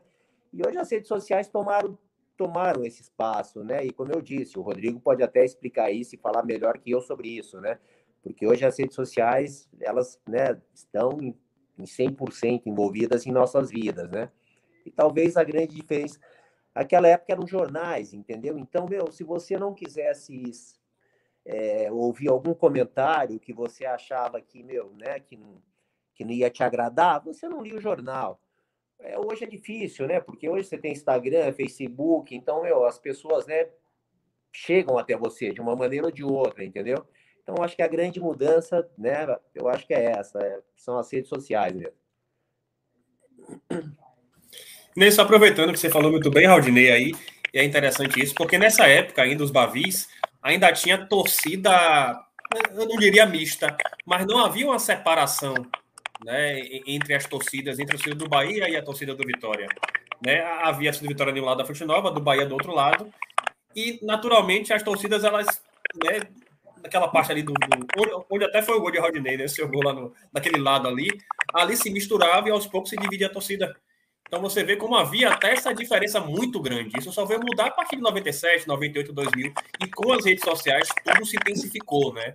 Tudo ficou muito mais à flor da pele, tudo ficou muito, é, muito instantâneo, né? As pessoas se tornaram mais imediatistas, as pessoas se tornaram menos presença, né? E mais, mais virtual mesmo. Então, toda essa relação social realmente ela, ela mudou bastante com a internet e sem dúvida, né? Digamos que a gente vive na área digital, né? E na área digital também a torcida não ficaria é, é fora disso. E junto desse processo da área digital também esse processo de arenização, né? De arenas que fez também mudar um pouco mais esse modelo. É um modelo muito mais segmentado, dividido o estádio em vários espaços. E antigamente não era assim, não. Era uma coisa mais povo mesmo, todo mundo junto ali, se virando nos 30. E o futebol era realmente um espetáculo ali onde todo mundo assistia, vibrava, ficava triste, ficava feliz. Né? Tinha uma situação ou outra isolada, mas não tinha o grau de animosidade que eventualmente se vê hoje em dia. É, é, eu concordo, eu concordo plenamente, né? Eu me lembro que, meu, nessa época, né, não se falava de, de agora confrontos mesmo entre torcidas, Isso. né? E eu cheguei a ver depois de algum tempo, né, passado aí recente e tal, de ter aí na Bahia, né, confrontos entre torcidas, né, do Vitória e da Bahia. E naquela época não existia isso, né? Aquela época foi como você muito bem né, colocou, Rodrigo. É, não sei se se respeitavam mais, não sei se também né, a, era digital trouxe, né, trouxe essa coisa mais à flor da pele, entendeu? Né, que, né? Mas realmente era, era uma época assim que, que, que era bem bacana você ir no estádio, né? Porque, pô, eu me lembro que iam de crianças no estádio, né? Era assim, uma coisa absurda, né? Naquela época. Tanto é que encontro muitas pessoas hoje da sua idade, da idade do Gabriel. Ah, eu estava na Fonte Nova, entendeu? Crianças de 8, 10 anos, entendeu? Né? E, e era uma coisa assim bem mais familiar também, né? A família levava as, os filhos, a, né, as filhas, a esposa, entendeu? E hoje em dia as pessoas até têm um pouco de receio, né? Por causa disso, por causa né, dessa violência também, né? Que está acontecendo. Mas é aquilo, cara.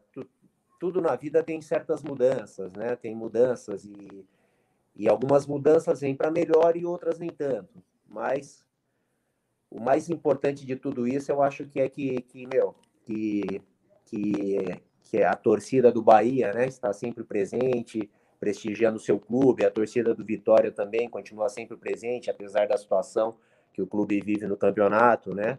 E trazer uma palavra aí de, de que, que, que meu, isso não leva a nada, né? Essa animosidade, essa coisa, né? O que, que acontece lá dentro do campo, meu? Fica lá, você, você torceu, você vibrou, você, você chorou, você sorriu, meu. Saiu dali, acabou, né, Rodrigo? Saiu dali, meu, a vida vai seguir, né? E você tem sua família, você tem né, seus amigos, e a, a coisa tem que seguir normal, né, meu? Então, acho que essa é uma palavra aí de, de para que as torcidas pensem um pouco a esse respeito, né? Poxa, bacana, Gabi. Só para complementar o que o Rodney falou, é porque de uns anos para cá, aqui em Salvador, não sei se a Rodney presenciou isso aí, nos Bavis acabou sendo necessário implementar a torcida única, né? Eu então é uma coisa que a gente nem imaginava e que a torcida, a torcida, você vê a festa e você vê realmente alguém se entristecer pelo gol, faz parte do espetáculo, né? E quando não, aquela, aquela disputa entre torcidas, quem canta mais, enfim, a festa é completa. Agora, infelizmente, foi necessário, né? Enfim, houve uma deliberação nesse sentido e que, pegando com base no que você falou muito bem aí, acerca dessa reflexão, que com o tempo as pessoas revejam essa conduta para que a gente volte a ter um espetáculo pleno, né? Só quem perde, eu acho que é a torcida, só quem perde é o torcedor, só quem perde é o espetáculo e o futebol. O Rodrigo, aí, aí na Bahia eu não sei, mas me parece que sim. Mas você vê, aqui em São Paulo, uma das coisas mais bonitas assim do estádio, na minha opinião, é, entendeu? É a música, né, meu? São os tambores, né? São as bandeiras, entendeu? Aí na Bahia eu acho que até pode ainda, principalmente por isso, porque você diz que muitas bavis aí são feitas com torcida única, mas aqui em São Paulo você já não pode, entendeu? Né? Então, né, acabou aquela coisa de bandeiras, era tão bonito aquilo nos estádios, né, meu? Duas torcidas com as suas bandeiras, com, né, com o seu som, entendeu? Quem sabe um dia a gente, através da rede social também, Rodrigo, que você faz parte, né? Quem sabe um dia a gente não consiga mudar isso, né, meu? Esse conceito, né? E as coisas possam voltar a ser o que eram. Com certeza, meu caro. E aí, João até e, e Neto, que são até mais novos, não estou me colocando na condição de velho, não, né? Com todo respeito. Mas é, é, é um processo né, de, de, de, retomada desse espírito esportivo, né? Eu acho que faz parte disso. Por mais que a gente torça, e em clássico, especialmente, é, o nosso sentimento se aflora muito, né? Em clássico, porque é, é como se fosse ali o, o, o ápice, né? Do, e naquela época, tem um detalhe que eu acho interessante, Rodinei, que campeonatos estaduais tinham uma força maior. Né? Eu não consigo imaginar hoje em dia o Campeonato Baiano colocar na final 100 mil torcedores no estádio, né? Então é, um, né, é impossível, né? Então é um processo cultural de retomada aí. E eu fico feliz né, que a gente fale sobre isso, porque quando a gente fala sobre isso, a gente pensa nas próximas gerações. Eu tenho dois filhos, claro, um claro. de sete e um de dois, e que eles tenham essa oportunidade que a gente teve, né? De estar em um clássico com tranquilidade e vendo o espetáculo acima de tudo, né? Eu acho que Gabriel caiu, não sei se é. aconteceu isso. Ele, ele caiu aí, ele disse que está voltando, ele já tinha reclamado aqui que ele tinha caído. Voltou. Olha ele aí, O que eu ia falar agora era o seguinte, é o, eu acho que o que, o que, causou toda essa, essa comoção assim de ter torcida única foi justamente aquele bavido da famosa do, do, dos cartões vermelhos, né? Foi ali começou, talvez, a relação da torcida do Bahia e do Vitória a ruir de vez. A, do, a, relação da torcida do Bahia e do Vitória antes era um pouco mais saudável, pelo menos na minha interpretação. Se vocês acharem o contrário, vocês podem falar comigo aí à vontade. Eu via como uma relação saudável. Havia muito respeito das duas partes, mas depois daquele, daquele episódio, houve uma divisão grande. É, tem muita gente hoje que levou essa rivalidade um outro nível. Você vê nas redes sociais, é, torcida do Bahia torcedor do Vitória se referindo uns aos outros de uma forma mais ríspida. Acho que foi tudo muito influência daquele Bavi do, do dia 18 de fevereiro de 2018, né? É o famoso Bavi dos cartões vermelhos, o Bavi que ficou conhecido depois é, como a fuga das galinhas, né? Mas eu gosto de me referir como o Bavi das expulsões, né? Porque era para ser o Bavi da Paz. Foi, foi toda semana uma campanha legal, Bavi da Paz, jogadores entraram em campo juntos. É, se, se ficaram assim no meio do campo abraçados, misturados os times. E quando o jogo rolou, aconteceu tudo aquilo dentro do campo, né? Nove expulsões. É, o, o, Vitória acabou ali perdendo por WO. Mas é, foi tudo muito. Foi depois dali que ficou tudo muito dividido, né? A gente vê nas redes sociais, eu não sei se Bara vê, é, o torcedor do Vitória um pouco mais exaltado, dizendo que a torcida do Bahia quer agir como se fosse o único time do estado, e o torcedor do, do Bahia também se referindo ao Vitória de uma forma mais ríspida. E realmente isso fez com que a, essa medida fosse tomada, que eu espero que termine, né? Porque eu lembro que é, os Bavis que eu fui, as melhores memórias que eu tenho são Bavis com, com as duas torcidas no estádio, não torcida da minha estádio. Teve até um Bavi que teve torcida mista, se não estou enganado, foi em 2017, onde teve o um setor que ficaram as duas torcidas juntas. Eu estava nesse jogo, é, mas a, a, depois disso realmente acabou acontecendo essa, esse episódio e o clima ficou insustentável. Pegando esse gancho, é, Neto, e lembrando que o Raudinei falou sobre rede social, nesse Bavi dos cartões, eu acho que muito do que o clima se aflorou foi também porque a gente teve atleta de futebol, né, faz parte né, da resenha, mas enfim, isso não, não soou muito bem, né? Que fez piada na rede social, né? Em relação ao rival. A gente se lembra. E isso repercutiu muito, porque teve um perfil é, de rede social é, do Bahia, se não me engano, foi até o Bahia Mil Grau, que repercutiu isso, tem um alcance muito grande, chegou no rival e realmente aquele clima, ainda que tenha entrado abraçado, mas você vê que já entrou um pouco com aquele temperozinho de mídia social que não sou legal em relação à piada, em relação a, enfim, falta de respeito, o que seja. Então vocês veem como acabou, né? É, essa brincadeira, entre aspas, em rede social acabou entrando em campo e repercutiu em tudo mais, né?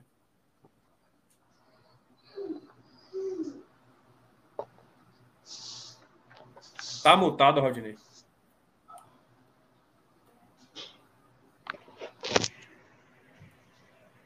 Tá me ouvindo? Rádio tá, tá me mutado. Ouvindo, Rádio tá mutado aí, tem que ligar o microfone. Tá Agora sim, desmutou, desmutou, tá, tá, tá mutado. É, então, eu, assim, eu vou te dar até minha, minha opinião a respeito disso, Rodrigo. Eu acho que, assim, faz, o futebol fica muito chato. Isso. Se não houver essa brincadeira, entendeu, né? entre, né, mesmo um jogador e tal, mas assim, ah, mas tem que ser uma coisa com respeito, né? Isso. Né? Também não dá para, né, é, para você fazer, né, alguma coisa, alguma alguma piada, é, sei lá, alguma brincadeira, entendeu? Denegrindo, né, a imagem do, né, da, do outro jogador ou de um outro clube, entendeu? Mas essa brincadeira é legal, meu, sabe? De você, meu, ah, um, um, exemplo, vai. Ah, tem um jogador do Bahia, um do Vitória, vai ter um Bavi importante. Pô, ah, não, lógico que nós vamos ganhar, meu. Pô, se eu ganhar, tá, eu dou 10 cesta básica para uma instituição. Se você perder, você dá 10, entendeu? Né? Uma coisa nesse sentido, fica bacana, entendeu? Né? Nada denegrindo a imagem do, do outro clube ou do outro jogador, né? Mas isso faz parte do futebol, é legal, entendeu? Mas aí os jogadores têm que saber também, né, como fazer isso, né, meu, para para que a, a, coisa não se torne também, né? Que não descambe para um outro para um outro lado, né? Perfeito. É, eu tive alguns problemas aqui com, com a conexão aqui. Acabou, acabou caindo toda hora. Eu, eu praticamente não consegui ouvir o que vocês estavam falando, né? Mas, enfim, a gente pode dar, dar prosseguimento aqui. Eu não sei né, se Aldney já falou, sobre o pós-carreira dele, né? Depois que ele encerrou a carreira dele, a atividade que ele faz hoje, a gente né, sabe muito, né, pela, pelo noticiário que ele hoje ele é agente FIFA. E aí eu queria, né, Raul, que você contasse um pouco mais para a gente aí do seu pós-carreira, né, como você está tá inserido hoje no, no mercado do futebol. Então, Rodrigo, é, logo que eu parei, é, Gabriel, logo que eu parei, é, eu já entrei, né, com essa profissão, sabe? Eu já, né, me, me tornei agente de jogador, né? Eu fiz é, minha inscrição, é, na época era ainda na, na FIFA, depois, né, mudou para a CBF, né? Então cada agente hoje faz é, a sua inscrição dentro da sua da sua confederação, entendeu? E, e, eu gosto do que eu faço, sabe, né? Não, não só por estar no meio também, mas é muito legal quando você consegue ajudar um atleta, entendeu? Quando, né, hoje a gente trabalha muito no mercado asiático, então hoje nós temos jogadores na China, jogadores na Coreia, entendeu? Né? Já tivemos jogadores na Turquia, jogadores em Portugal. Então, acho que isso é bem bacana quando você é, consegue administrar bem a carreira do jogador. E não só dentro do campo, entendeu? Né? Porque hoje, assim, as coisas acontecem muito precocemente, né? Então, muitos meninos hoje te procuram, né? Os pais dos jogadores com 15, 16, 17 anos. E, lógico, esses meninos não estão formados para a vida ainda, entendeu? Então é legal assim na nossa profissão também poder, né? Nós temos meninos que tá com a gente desde os 11 anos de idade e hoje já são profissionais, entendeu? E, e você vê aquele crescimento como ser humano nele, sabendo que você ajudou também um pouco isso, entendeu? É, então não é nem só o lado é, é financeiro, o lado financeiro é legal. Você pegar um jogador que ganha mil aqui para levar para ganhar 50, né, num outro clube e tal, é bacana, faz parte do negócio. Mas eu acho que isso também, né? Por exemplo, hoje a gente, no nosso escritório, a gente cuida de tudo dos atletas, entendeu?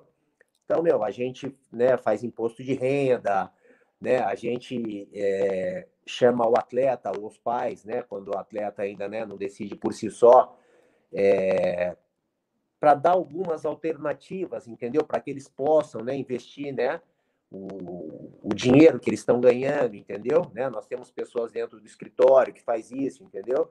Então, acho que isso é uma coisa importante. Não é só você pegar o jogador, ah, tô, vai, vai jogar na Turquia, ganha 100 mil, me dá um exemplo, né? E me dá 10 mil, entendeu? 10 e fica tudo certo. Né? Você tem que dar um acompanhamento para ele, entendeu? Porque, meu, se trata de ser humanos, né? E como eu disse, nós temos jogadores que estão tá com a gente desde os 11 anos, hoje está com 22 já, já é profissional, entendeu? E assim, e vira, e vira até um, um relacionamento assim bem, bem bacana, bem íntimo, né? De amizade, né? E familiar também. Então, acho que é bacana, cara. Então, gosto do que eu faço. É, a minha empresa hoje, né, chama CSR Esportes, eu tenho um sócio. E, como eu disse, felizmente hoje a gente tem um mercado muito bom fora do país. Temos jogadores aqui também jogando na Série A do brasileiro, na Série B, né? Mas é, esse relacionamento, quando você consegue ajudar um menino, né? Quando você é, é percebe que alguma coisa que você fez, né, naquele momento da carreira dele, ajudou ele a crescer, sabe? Isso é bem bacana, cara, bem bacana. Então, assim, estou feliz com o que eu estou fazendo, né? Como eu disse, felizmente hoje a nossa empresa é uma empresa, né, que está num nível bem, bem legal, né, em, relação, né, a, a, jogadores, né, e, e a, a relacionamentos com clubes também. Já tivemos clubes aqui em São Paulo, inclusive, né? A gente chegou uma época que a gente é, é, cuidou do futebol de um clube aqui de São Paulo. Então, assim, estou bem feliz com o que eu estou fazendo e, e, lógico, tentando cada vez mais melhorar, né? Porque em tudo a, você nunca está tá 100%, né? É, perfeito. Então, sempre tem coisas para melhorar e sempre que a gente pode, que a gente percebe que errou em alguma coisa, a gente tenta, tenta melhorar. É outra coisa que mudou bastante também, Raudinei, é, da época que você jogava, por exemplo, para hoje, essa questão da, prof, da, da, função do agente do jogador, porque é uma, uma, uma, profissão que ainda é muito mal vista, né? A gente vê na internet as pessoas falando, às vezes, assim, ah, sem, sem entender direito o que é que a função de um agente, por exemplo, tem o mais famoso aí, que é o Mino Raiola, que todo mundo critica, diz que ele sempre tenta é, dificultar os negócios. Então, é, primeiro eu queria saber assim, como é, o que é que mudou de antigamente para agora nessa função de agente e qual a importância mesmo do agente de futebol? Você já falou um pouquinho aí do, do, tra do trabalho que você faz. Por que, que você acha que ele é tão mal visto e qual a importância dele para o atleta? Ô Neto, é, em tudo na vida, meu, você tem as pessoas que fazem as coisas bem, qualquer profissão, né? E as que fazem as coisas erradas. Isso é médico, é jornalista, entendeu, meu, né? É, sei lá, é farmacêutico, é motorista de, de ônibus, entendeu? Você tem o cara que faz a coisa certa e o cara que faz a coisa errada. Foi como eu te disse, meu, assim, é, eu, eu tive a gente, né? Eu, fui, eu tive a gente, entendeu? E que me ensinou bastante coisa também. Eu acho que viver fora do país, né, muitos anos também, acabou me ensinando muitas coisas, entendeu? E é aquilo, eu tento, né? Eu acho que o, o, o principal do agente, meu, é aquilo. É, é você tentar melhorar o atleta, lógico, meu, se eu acho que um jogador, ele, né, eu assisto todos os jogos, a gente tenta assistir todos os jogos dos nossos jogadores, mas como são muitos, a gente tem uns que não consegue e tal. Mas, né, é, se eu acho que um jogador ele tá falhando em alguma parte técnica, entendeu? Eu não sou treinador, mas eu joguei bola, eu, eu vivo esse mundo. Eu vou chamar, vou falar com ele, vou, né, dar, dar a minha opinião a respeito daquilo. Lógico, ele tem um treinador do clube dele que também, né, vai. Mas eu acho que, assim, o, o aquele crescimento, meu, é, o crescimento é, profissional e o crescimento do, do caráter humano também, entendeu? Eu acho que isso é uma coisa bem legal. Quando você percebe no atleta, entendeu, né, que você conseguiu mudar, porque meu, a gente sabe que, que a maioria dos meninos, eles vêm de famílias muito humildes, entendeu? Né? A maioria dos meninos que, jogam, que, que se tornam jogadores, sei lá, 90%, né, vem de famílias muito, muito humildes, né? E lógico, né, eles têm os pais e tal, mas eles têm, né, a maioria desses meninos também tem influências durante suas vidas, né, que, que podem, né, levá-los até por um outro caminho. Então, quando você consegue trazer esses meninos com vocês, hoje a gente, meu, a gente está sempre, né, no escritório, os meninos estão sempre lá com a gente, estão sempre almoçando com a gente, está sempre conversando com a gente, entendeu? Né, estamos sempre falando da carreira deles, da vida também pessoal deles. Eu acho que é isso, cara. O, como eu disse, né? O, papel do agente não é só ganhar dinheiro, entendeu? Né, o papel do agente é você ajudar esse crescimento, né? Desse menino, né? E, e desse profissional também, entendeu? E é bem legal quando você vê meninos que estavam com você com 16, 17 anos e hoje são pais já, entendeu? E, porra, levam, tão lá, vão no escritório, levam o filho lá com eles, entendeu? e pô, tomamos um café junto e almoçamos junto. Isso é uma coisa bem bacana, entendeu? Então acho que o papel do agente também é esse, esse esse lado humano da coisa, né? Só não é só o lado a gente é profissional, a gente precisa ganhar dinheiro para sobreviver, mas não é tudo na vida, né? Então acho que esse lado esse lado pessoal também, esse lado humano aí é uma coisa bem bem bacana e importante que eu acho que a nossa empresa faz bem isso, meu.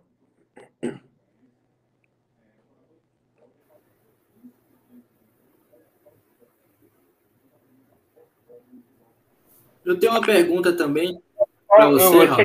Mudando. Fala, Gabi. Não tô, não tô conseguindo te ouvir.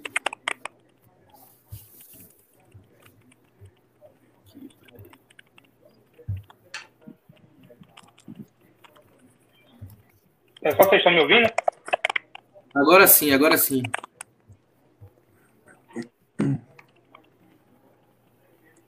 Eu só não estou ouvindo você. Pronto, é, deixa eu só fazer então a pergunta logo para a gente continuar aqui. Porra, já que a gente fala tanto, né, mudando um pouquinho de assunto, do gol de 94, né, de quanto foi especial aquela final, fala também daquele jogo do Flamengo, eu vejo muita gente falando, né, na época da pandemia, até esse jogo foi transmitido, né, pela Band aqui para Bahia como jogo, a galera assistiu bastante, né, na época não estava tendo futebol, então muita gente, né, que torce o Bahia parou para assistir esse jogo, passou na Band também. Então o que eu queria te perguntar, Raul, é desses jogos, é, sem contar com os jogos que o pessoal sempre fala, né, que é o jogo contra o Vitória na final, esse jogo do Flamengo, qual foi para você o seu melhor momento no Bahia, além desses momentos mais conhecidos? Qual foi o momento mais feliz para você? Não precisa nem ser um gol, mas um jogo que tenha sido marcante para você. Eu acho que o Campeonato Brasileiro de 94 foi um campeonato bom, né? É um campeonato né, que, que, o, que o time veio, foi muito bem, né? É, fez um campeonato assim marcante, né? Um campeonato tranquilo. Nos classificamos, né? Para o mata-mata, né? Como se diz. É, teve um jogo também contra o Vasco da Gama, né? Que nós ganhamos no Rio de Janeiro, em São Januário, 2 a 1 que eu fiz o gol também, né? E foi um gol bem bonito, assim, é, quase no final do jogo, né? Então, assim, tive bastantes momentos legais e, e bacanas no Bahia, sabe? É, foi, uma, foi um clube, assim, que, que realmente, né, não só por esse gol aí, mas é, é, por tudo, né, que eu, que eu passei aí nesse um ano e meio praticamente que eu tive na Bahia, eu acho que foi um clube que, assim, ficou, posso te dizer que, meu, entre os, os três clubes mais marcantes assim da minha carreira.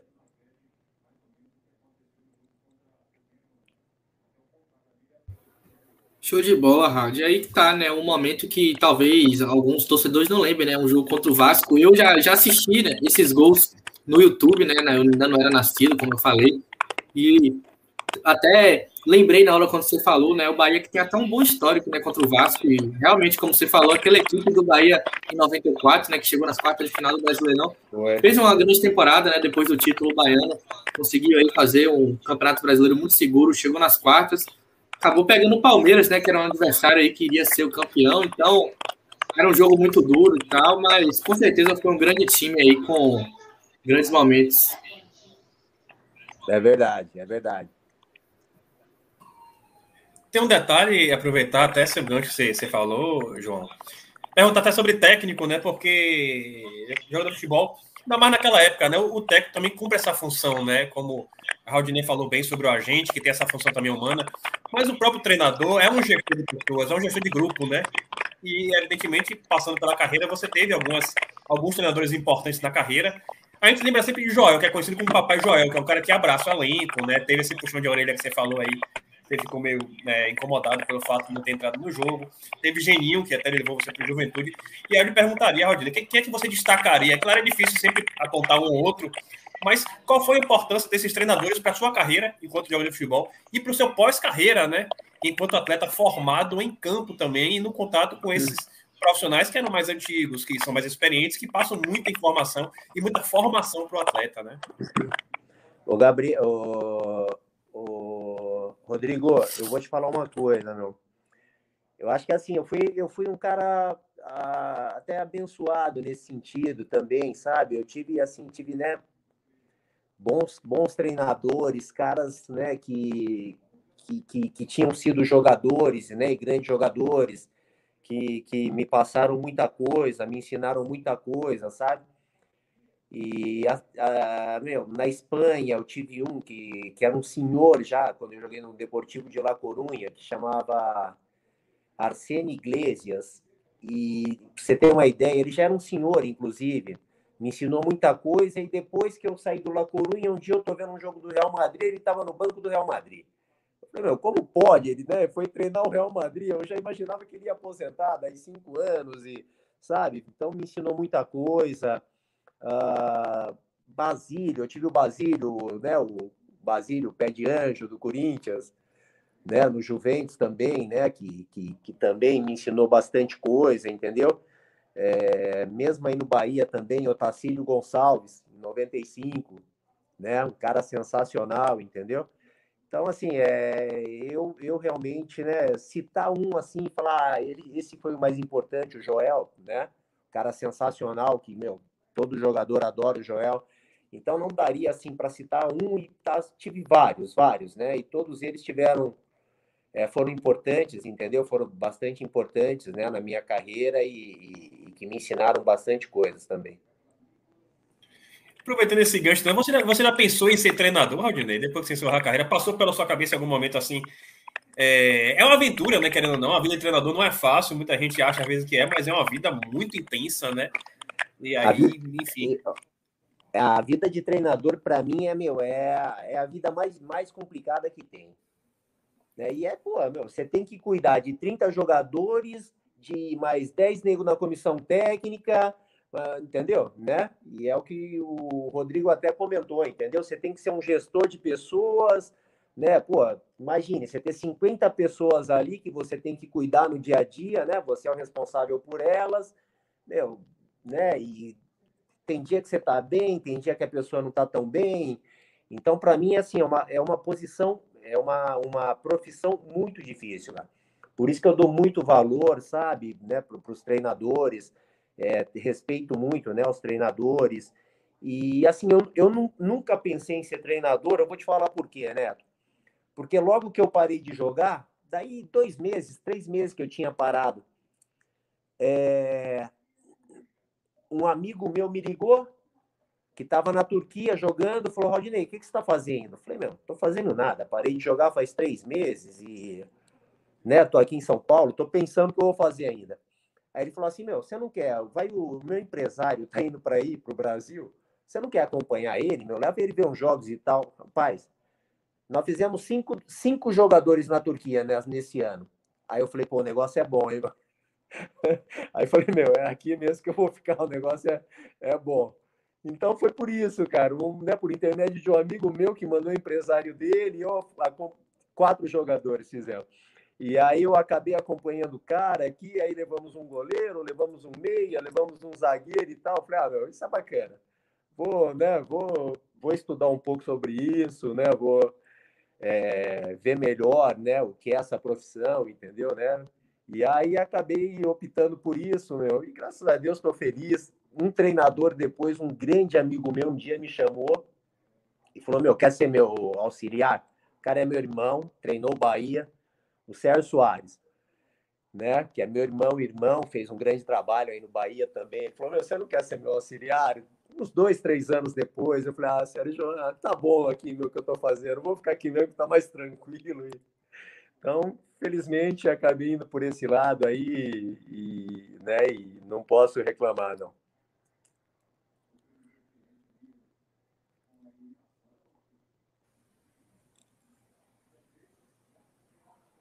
E aí, estão ouvindo? Gabriel tá, tá, tá destravado já? Gabriel? Eu tô ouvindo, eu tô ouvindo vocês. Ah, pronto.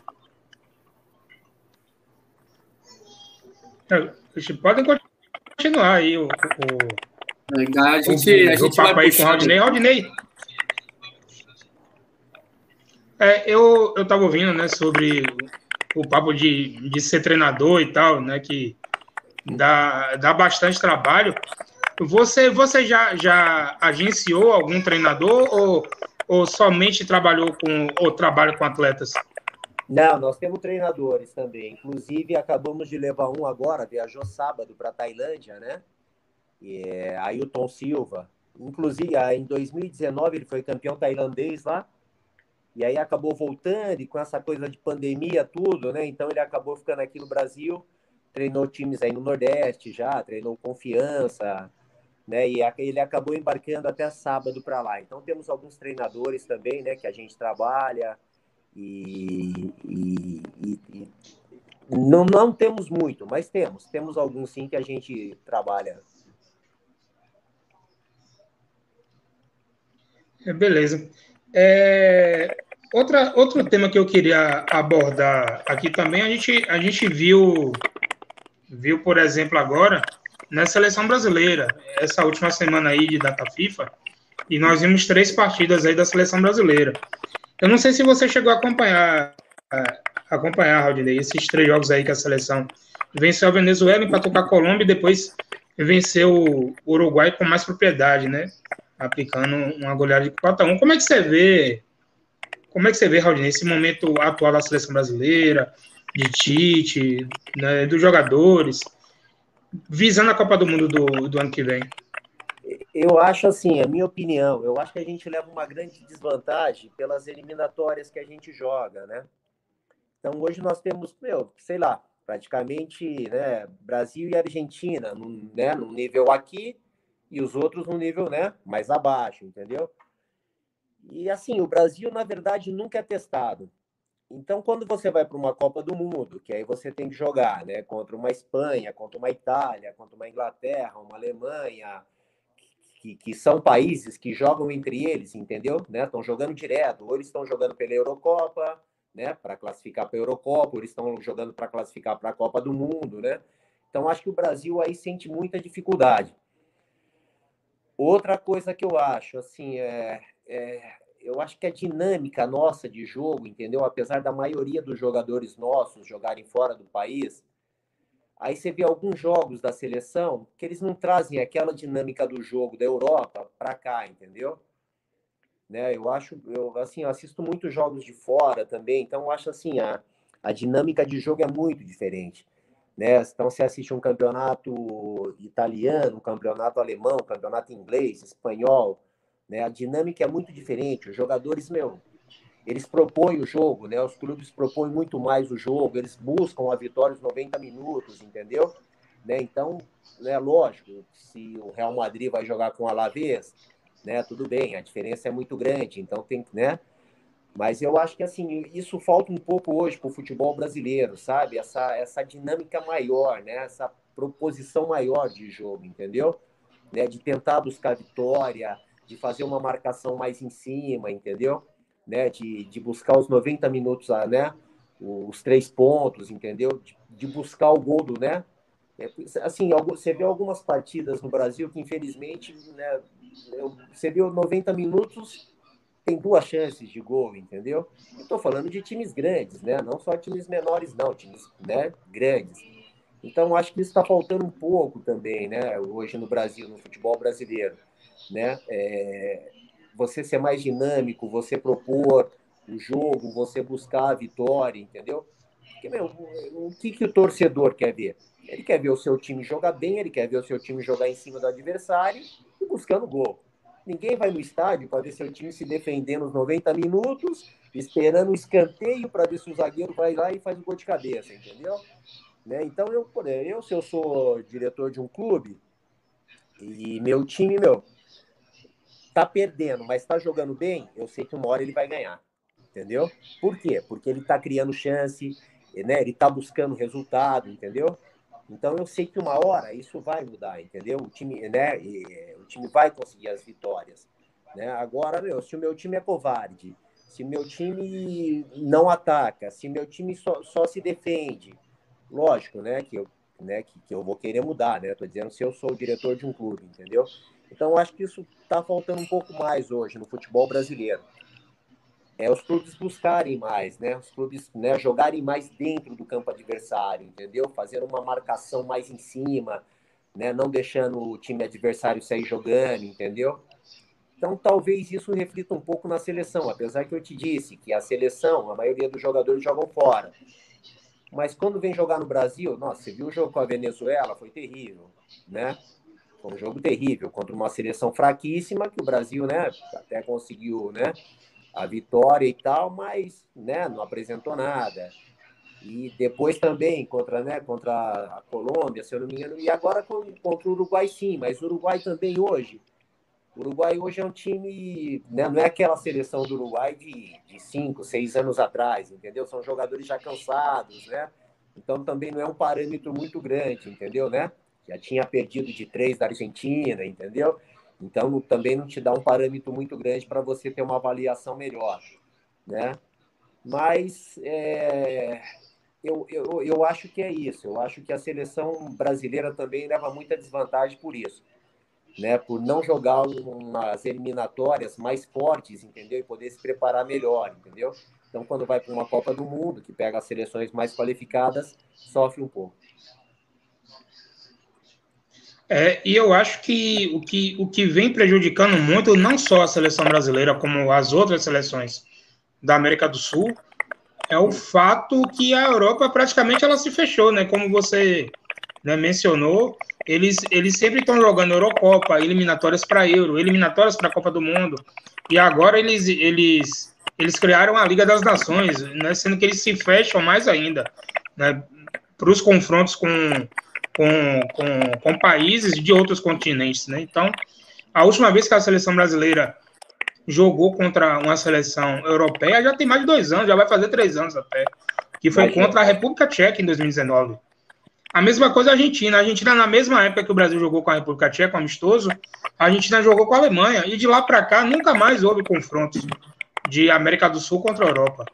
Então, eu acho que é, é foi um dos fatores que mais prejudicaram o jogo das seleções sul-americanas, né? Porque a gente sabe que a, a, a, nata da qualidade técnica hoje do futebol mundial tá, está na Europa. Então, se não houver essa troca, vai ficar muito complicado. As seleções sul-americanas vão ficar muito para trás.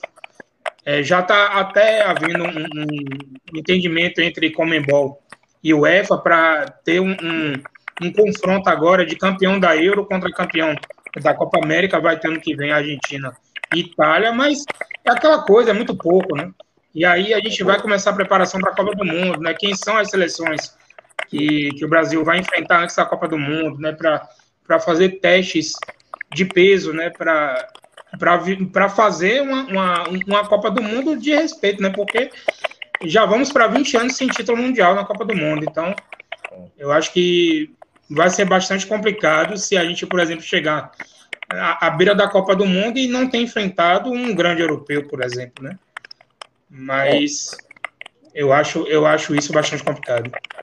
É, eu também, foi o que eu te disse, assim, você, você não tem muito parâmetro, né, para avaliar, entendeu? Em que nível que está a sua seleção. São grandes jogadores? São grandes jogadores, né? Jogam na Europa? Jogam na Europa. Mas, assim, você não tem um parâmetro, né, para ver como esses jogadores vão se comportar quando pegar uma seleção, né, que vai trazer mais problemas para eles defensivos, entendeu?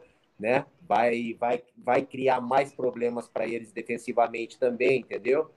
Então fica difícil. Aí nós vamos depender de novo de chegar na Copa e ver como os jogadores estão preparados e como eles vão reagir. Né? Fica mais difícil, realmente fica mais difícil para a seleção brasileira.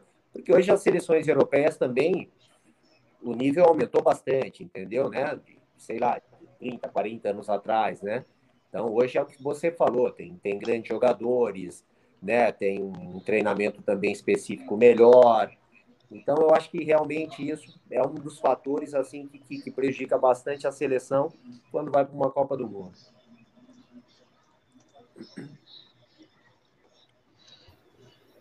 É, em relação a essa diferença, né, que vocês estão falando sobre o Brasil e Europa, a Raudinei falou agora sobre os treinamentos.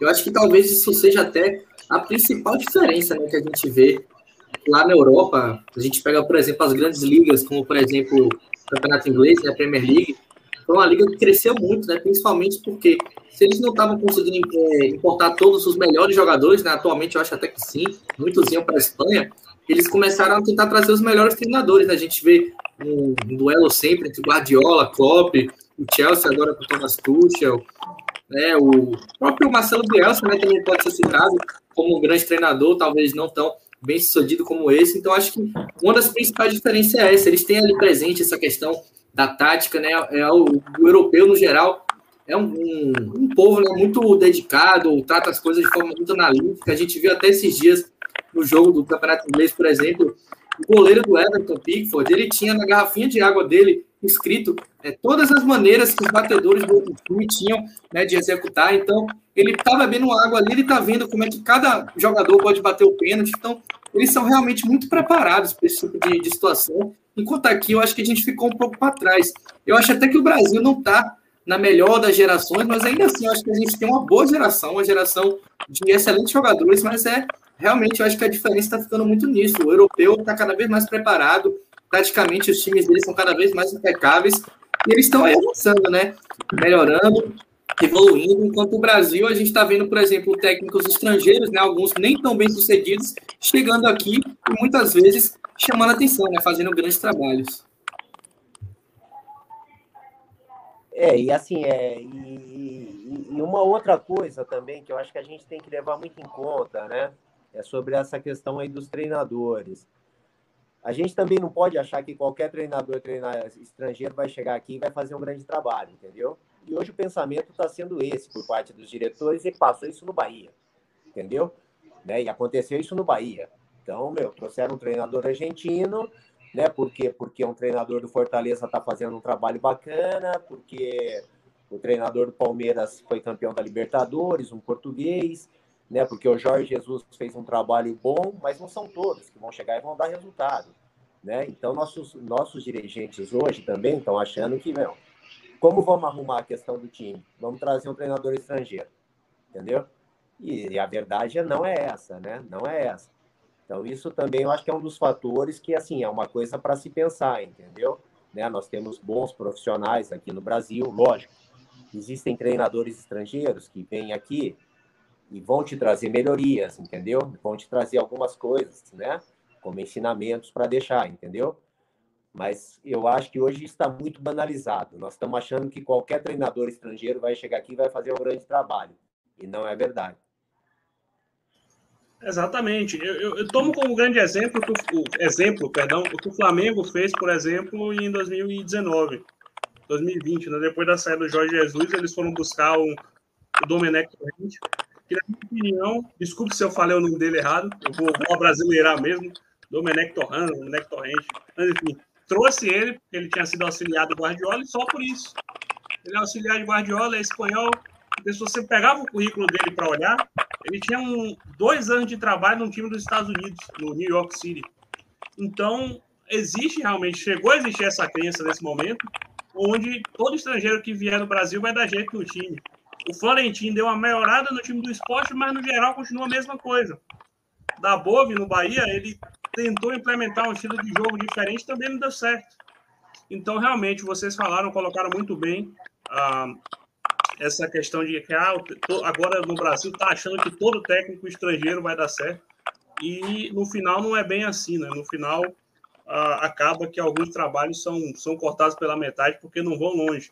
Não, não é todo mundo que vai ser um voivoda, né? Para cada dois voivodas, a gente vai ter 10 Jorge Fossati, a gente vai ter 10 Diego da Bobo, treinadores que chegaram aqui e não deram certo.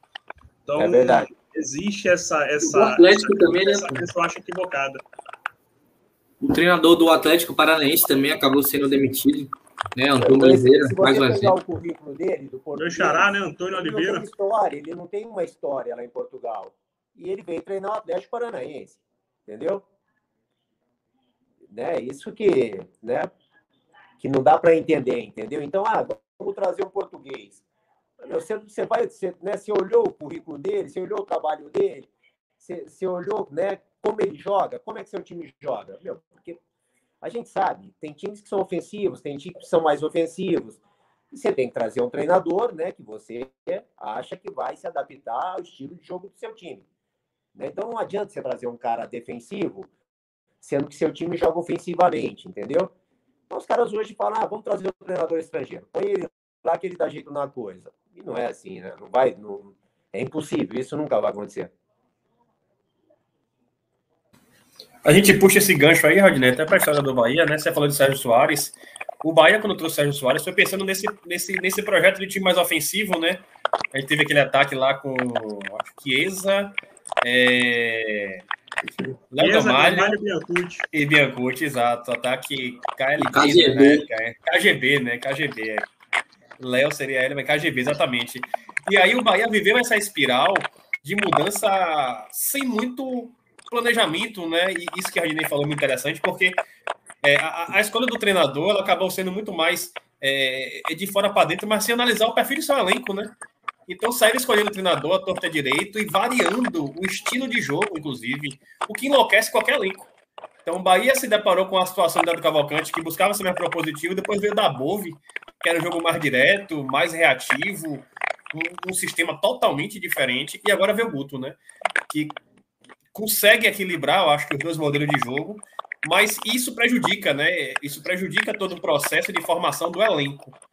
E na, na, Europa, você vê que já tem um perfil diferente, já tem uma análise mais aprofundada do, do modelo de jogo, do sistema tático. O treinador ele não coloca o time é, da forma que ele quer, ele se, adequa, se adequa, né, com base no que ele tem de perfil, ao modelo do time. E isso faz com que se abrevie caminhos dentro de campo, né? Mas fica a lição, fica a lição para o Bahia, fica a lição para outros times, de que não há o famoso né, sobressalto ou pulo do gato no futebol. O que há realmente é estudo, é, é, é, é avaliação criteriosa para que se escolha peças certas para evitar que essa engrenagem não perca o, o equilíbrio, né? Porque aí realmente, nessa, nessa, né, nessa dinâmica do futebol e futebol, é Raul que trabalha agora fora do futebol, mas tá com o futebol, o, o futebol tem uma rotação própria ao futebol. O futebol tem uma dinâmica própria. E quando você faz escolhas erradas, essa rotação desse tempo do futebol, ela perde completamente o, o rumo dela e aí depois o prejuízo é muito maior, né? É o planejamento, né? Hoje Exato. tudo, você tem que ter planejamento. E no futebol mais ainda, entendeu? Então, eu acho que assim, é, os jogadores, né? Lógico, são importantíssimos você saber escolher os jogadores, né? Para o seu elenco. Mas eu acho que você saber escolher uma comissão técnica também, confiar nessa comissão, né? Eu acho que isso é uma coisa que, que, que, que os dirigentes têm que começar a levar muito em conta isso. Então você não pode, dentro do Campeonato Brasileiro, você ter três treinadores, entendeu? Alguma coisa está errada, né? Você ter três treinadores dentro do Campeonato Brasileiro, você vai brigar para não cair, né? Infelizmente, é verdade, né? Então, eu acho que isso é uma coisa, né? que, que os dirigentes têm que repensar na hora de escolher né, o, seu, o seu comandante, né, sua comissão técnica, meu, avaliar muito bem, né? Ver os últimos trabalhos, entendeu? Pô, hoje tá assim, o futebol tá muito banalizado, então eu, sabe, aí houve uma mudança aí na regra da, da, da CBF, mas é uma mudança também para inglês ver, entendeu? Né? Porque, ah, dois treinadores só por time. Meu, ah, não, mas se o cara faz um acordo, pode ter oito treinadores, sabe?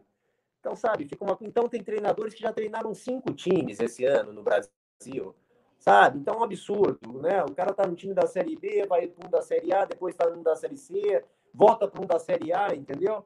Sabe? Então, assim, você nunca vai ter né, realmente uma estrutura de jogo, né, definida. Por quê? Porque, meu, pô, você tem três, três treinadores nós estamos aqui hoje na vigésima que rodada, sei lá, do brasileiro, sei lá, vigésima sétima, oitava.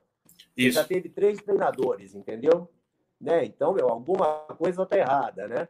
E você nunca vai conseguir ter um esquema de jogo definido, ter uma maneira de jogar definida, entendeu? Por isso até que eu né, fiz questão de exaltar no começo é, a chegada do, do Guto, apesar que o Guto é um cara que conhece o Bahia, um cara que conhece né, o futebol do Bahia, mas assim, a mudança foi muito brusca, né? Em três jogos a mudança já se viu uma mudança muito brusca em relação aos jogos passados, né, do Bahia.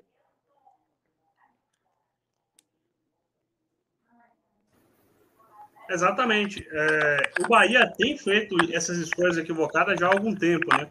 Eu lembro quando o Bahia demitiu é, Sérgio Soares, depois trouxe Doriva, de Doriva foi para Guto, e aí de Guto foi que começou esse, esse espiral de escolhas erradas, talvez.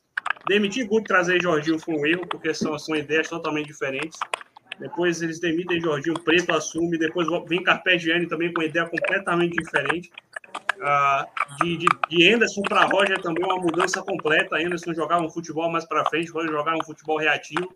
Aí você demite Roger traz Mano Menezes que não consegue. Então, realmente é um, um, um, espiral de coisas erradas. O Bahia tem uh, feito bastante isso. Na Europa acontece, acontece isso, mas a gente vê com bem menos frequência, né? Eu dou o exemplo do United, que para mim eu, eu, sou muito fã, mas o Mourinho ele tem um futebol, um estilo de futebol que se tornou reativo nos últimos anos. E quando ele é demitido do United, o United traz o, o Solskjaer, que tenta fazer uma mudança ali direto. Então, são, são exemplos do que no Brasil são muito, são muito comuns, e na, na, na Europa a gente vê com menos frequência. Realmente isso, isso acontece com, com, com uma frequência maior e falta um planejamento maior também por essas partes, por parte da diretoria de futebol. Tem um detalhe ainda, é, Neto, que eu queria falar, é o seguinte, é essa formação né, do, do, treinador brasileiro, né? A gente vê o futebol argentino que tem uma escola de treinadores e o Brasil ainda carece né, dessa base, dessa escola de treinadores, é, dessa visão do treinador é, de forma coletiva, né? O, os treinadores brasileiros são muito voo solo e não conseguem ter uma visão um pouco macro, um pouco mais coletiva, um pouco mais de planejamento até de carreira, né? Então, acho que a, a cereja do bolo foi essa, foi essa regra que foi criada, mas que, é, é como o Rodney falou, para inglês ver, porque o objetivo era valorizar até a, a função, né, o cargo, mas acabou que virou motivo de piada, né? Porque tudo agora, nunca houve tanta demissão em comum acordo como neste ano, né? E acabou que o, o tiro saiu pela culatra, que acabou expondo uma prática que é nefasta, né? Que você vê que é um acordo entre várias partes envolvidas. Para o clube é interessante, para o treinador é interessante, mas aquela visão de médio prazo, buscando valorizar a carreira de treinador, não se tem. Então o Brasil ele carece realmente dessa escola, dessa formação de treinadores e dessa visão coletiva né, do que pode ser um treinador de futebol aqui no nosso mercado brasileiro. Sim, é mais uma opinião minha. Eu acho que também grande culpa disso, e aí depois eles né, reclamam, até muitos reclamam, mas parte dos treinadores também, entendeu? né? Parte dos treinadores, né? Porque, meu, é, então o treinador, ele, ele tá no clube, tá empregado, lógico, você tem que sempre ver alguma coisa melhor para você, entendeu? Né? Você tem sempre que buscar algo melhor na sua profissão. Mas não dá para você ser um treinador trocar de clubes quatro vezes no ano, entendeu? Como nós temos hoje no futebol brasileiro. Então o cara tá no time da Série A, tá bem empregado no time da Série A, e aí tá fazendo um bom trabalho no time da Série A, entendeu? Só que aí ele larga para né? É o lado financeiro também, claro, mas para treinar outro time da Série A, entendeu? Então também eu acho que os nossos dirigentes, né, agora digo da CBF em relação a isso, a treinador, mas os nossos treinadores também, quando eles têm uma associação, eu acho que eles deviam falar a esse respeito, né? Porque, sabe, são 20 treinadores que ficam rodando ali nos nos 20 times, entendeu? Então sai desse, vai para o outro, sai do outro, vai para o outro, entendeu? E sempre os mesmos, né? E aí, se assim, os treinadores mais jovens, ou os treinadores, entendeu? Né, que, que não estão naquele momento melhor, eles acabam também não tendo né, tantas oportunidades, entendeu? Né, de, de, de realmente retomar, mostrar um trabalho que eles já provaram que eles sabem fazer, entendeu? Por quê? Porque hoje nós temos 10 treinadores que, meu, se ele sair do, do Grêmio, ele vai pro, pro Palmeiras. Se ele sair do Palmeiras, ele vai pro, pro Cruzeiro. Ele, entendeu? Então fica essa, essa roda gigante, entendeu? E eu acho que os treinadores também têm muita culpa em relação a isso.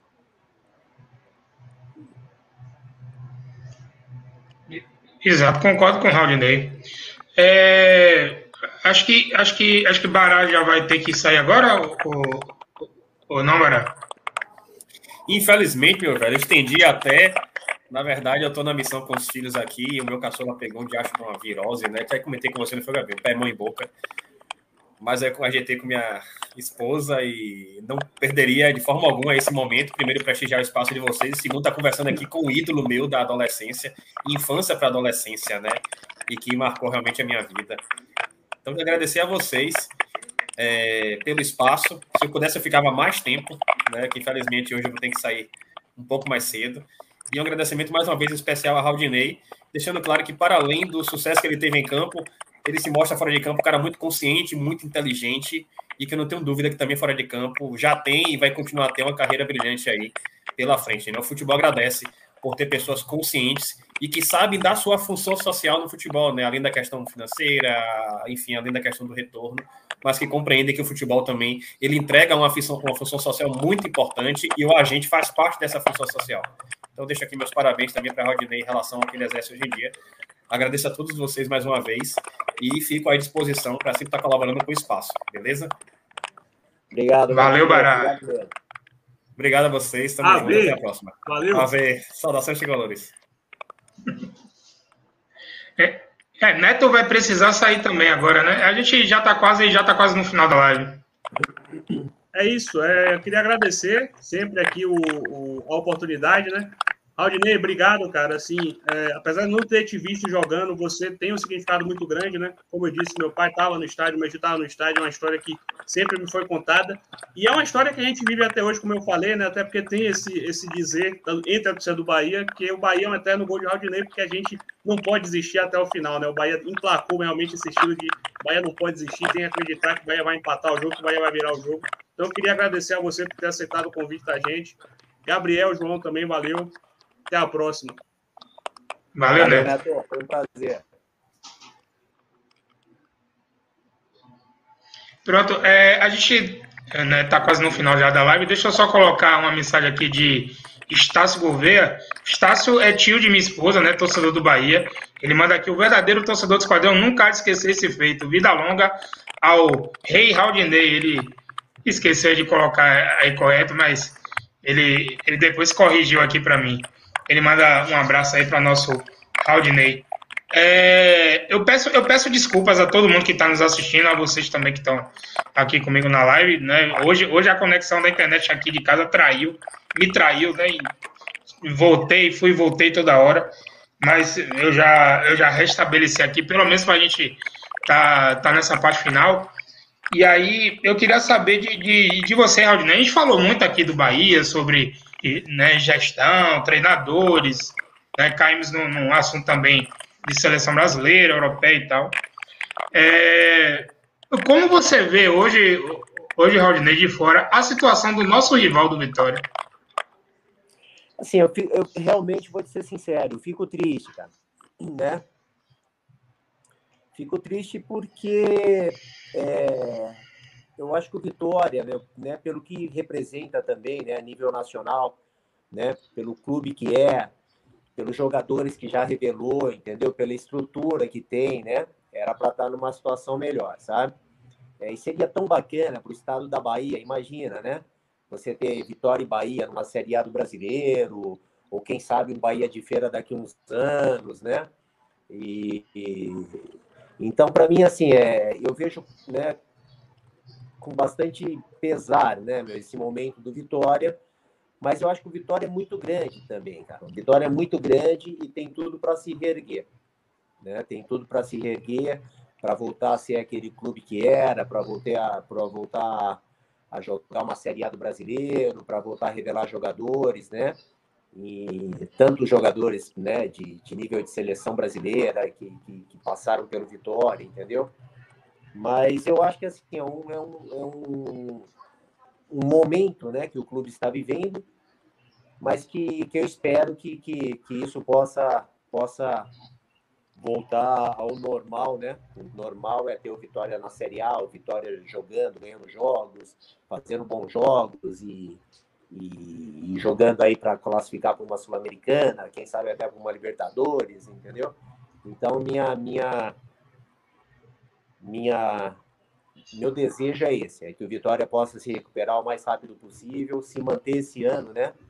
na, na B do brasileiro para que o ano que vem possa realmente é, buscar essa volta à Série A. É, a gente, é, a gente, nós estamos vendo né, o, os times da Bahia e os times de Pernambuco, por exemplo, ficando um pouco para trás do, do futebol cearense. Né? Esse final de semana a gente viu o acesso de, de dois clubes do Ceará, dois clubes de Fortaleza até, para da série D para C, né? O, o, Atlético Cearense e o e outro time do Ceará, me lembra aí, Graça. É o, o, o Floresta. O Floresta se manteve na série C, né? Junto com o Ferroviário, teve o acesso do Atlético Cearense, ou seja, a cidade de Fortaleza, não é nem o estado do Ceará, a cidade de Fortaleza vai ter três times na Série C do ano que vem, fora Ceará e Fortaleza, que com certeza vão estar na Série A. O Ceará está um pouquinho mais abaixo na tabela da Série A, o Fortaleza já está garantido para o ano que vem. Então, são cinco times do Ceará nas três principais divisões do Campeonato Brasileiro, né? Não tem ninguém na B, mas tem na A e na C. E os times da Bahia vão ficando para trás. A gente viu o rebaixamento da, da Jacuipense né, para a Série D.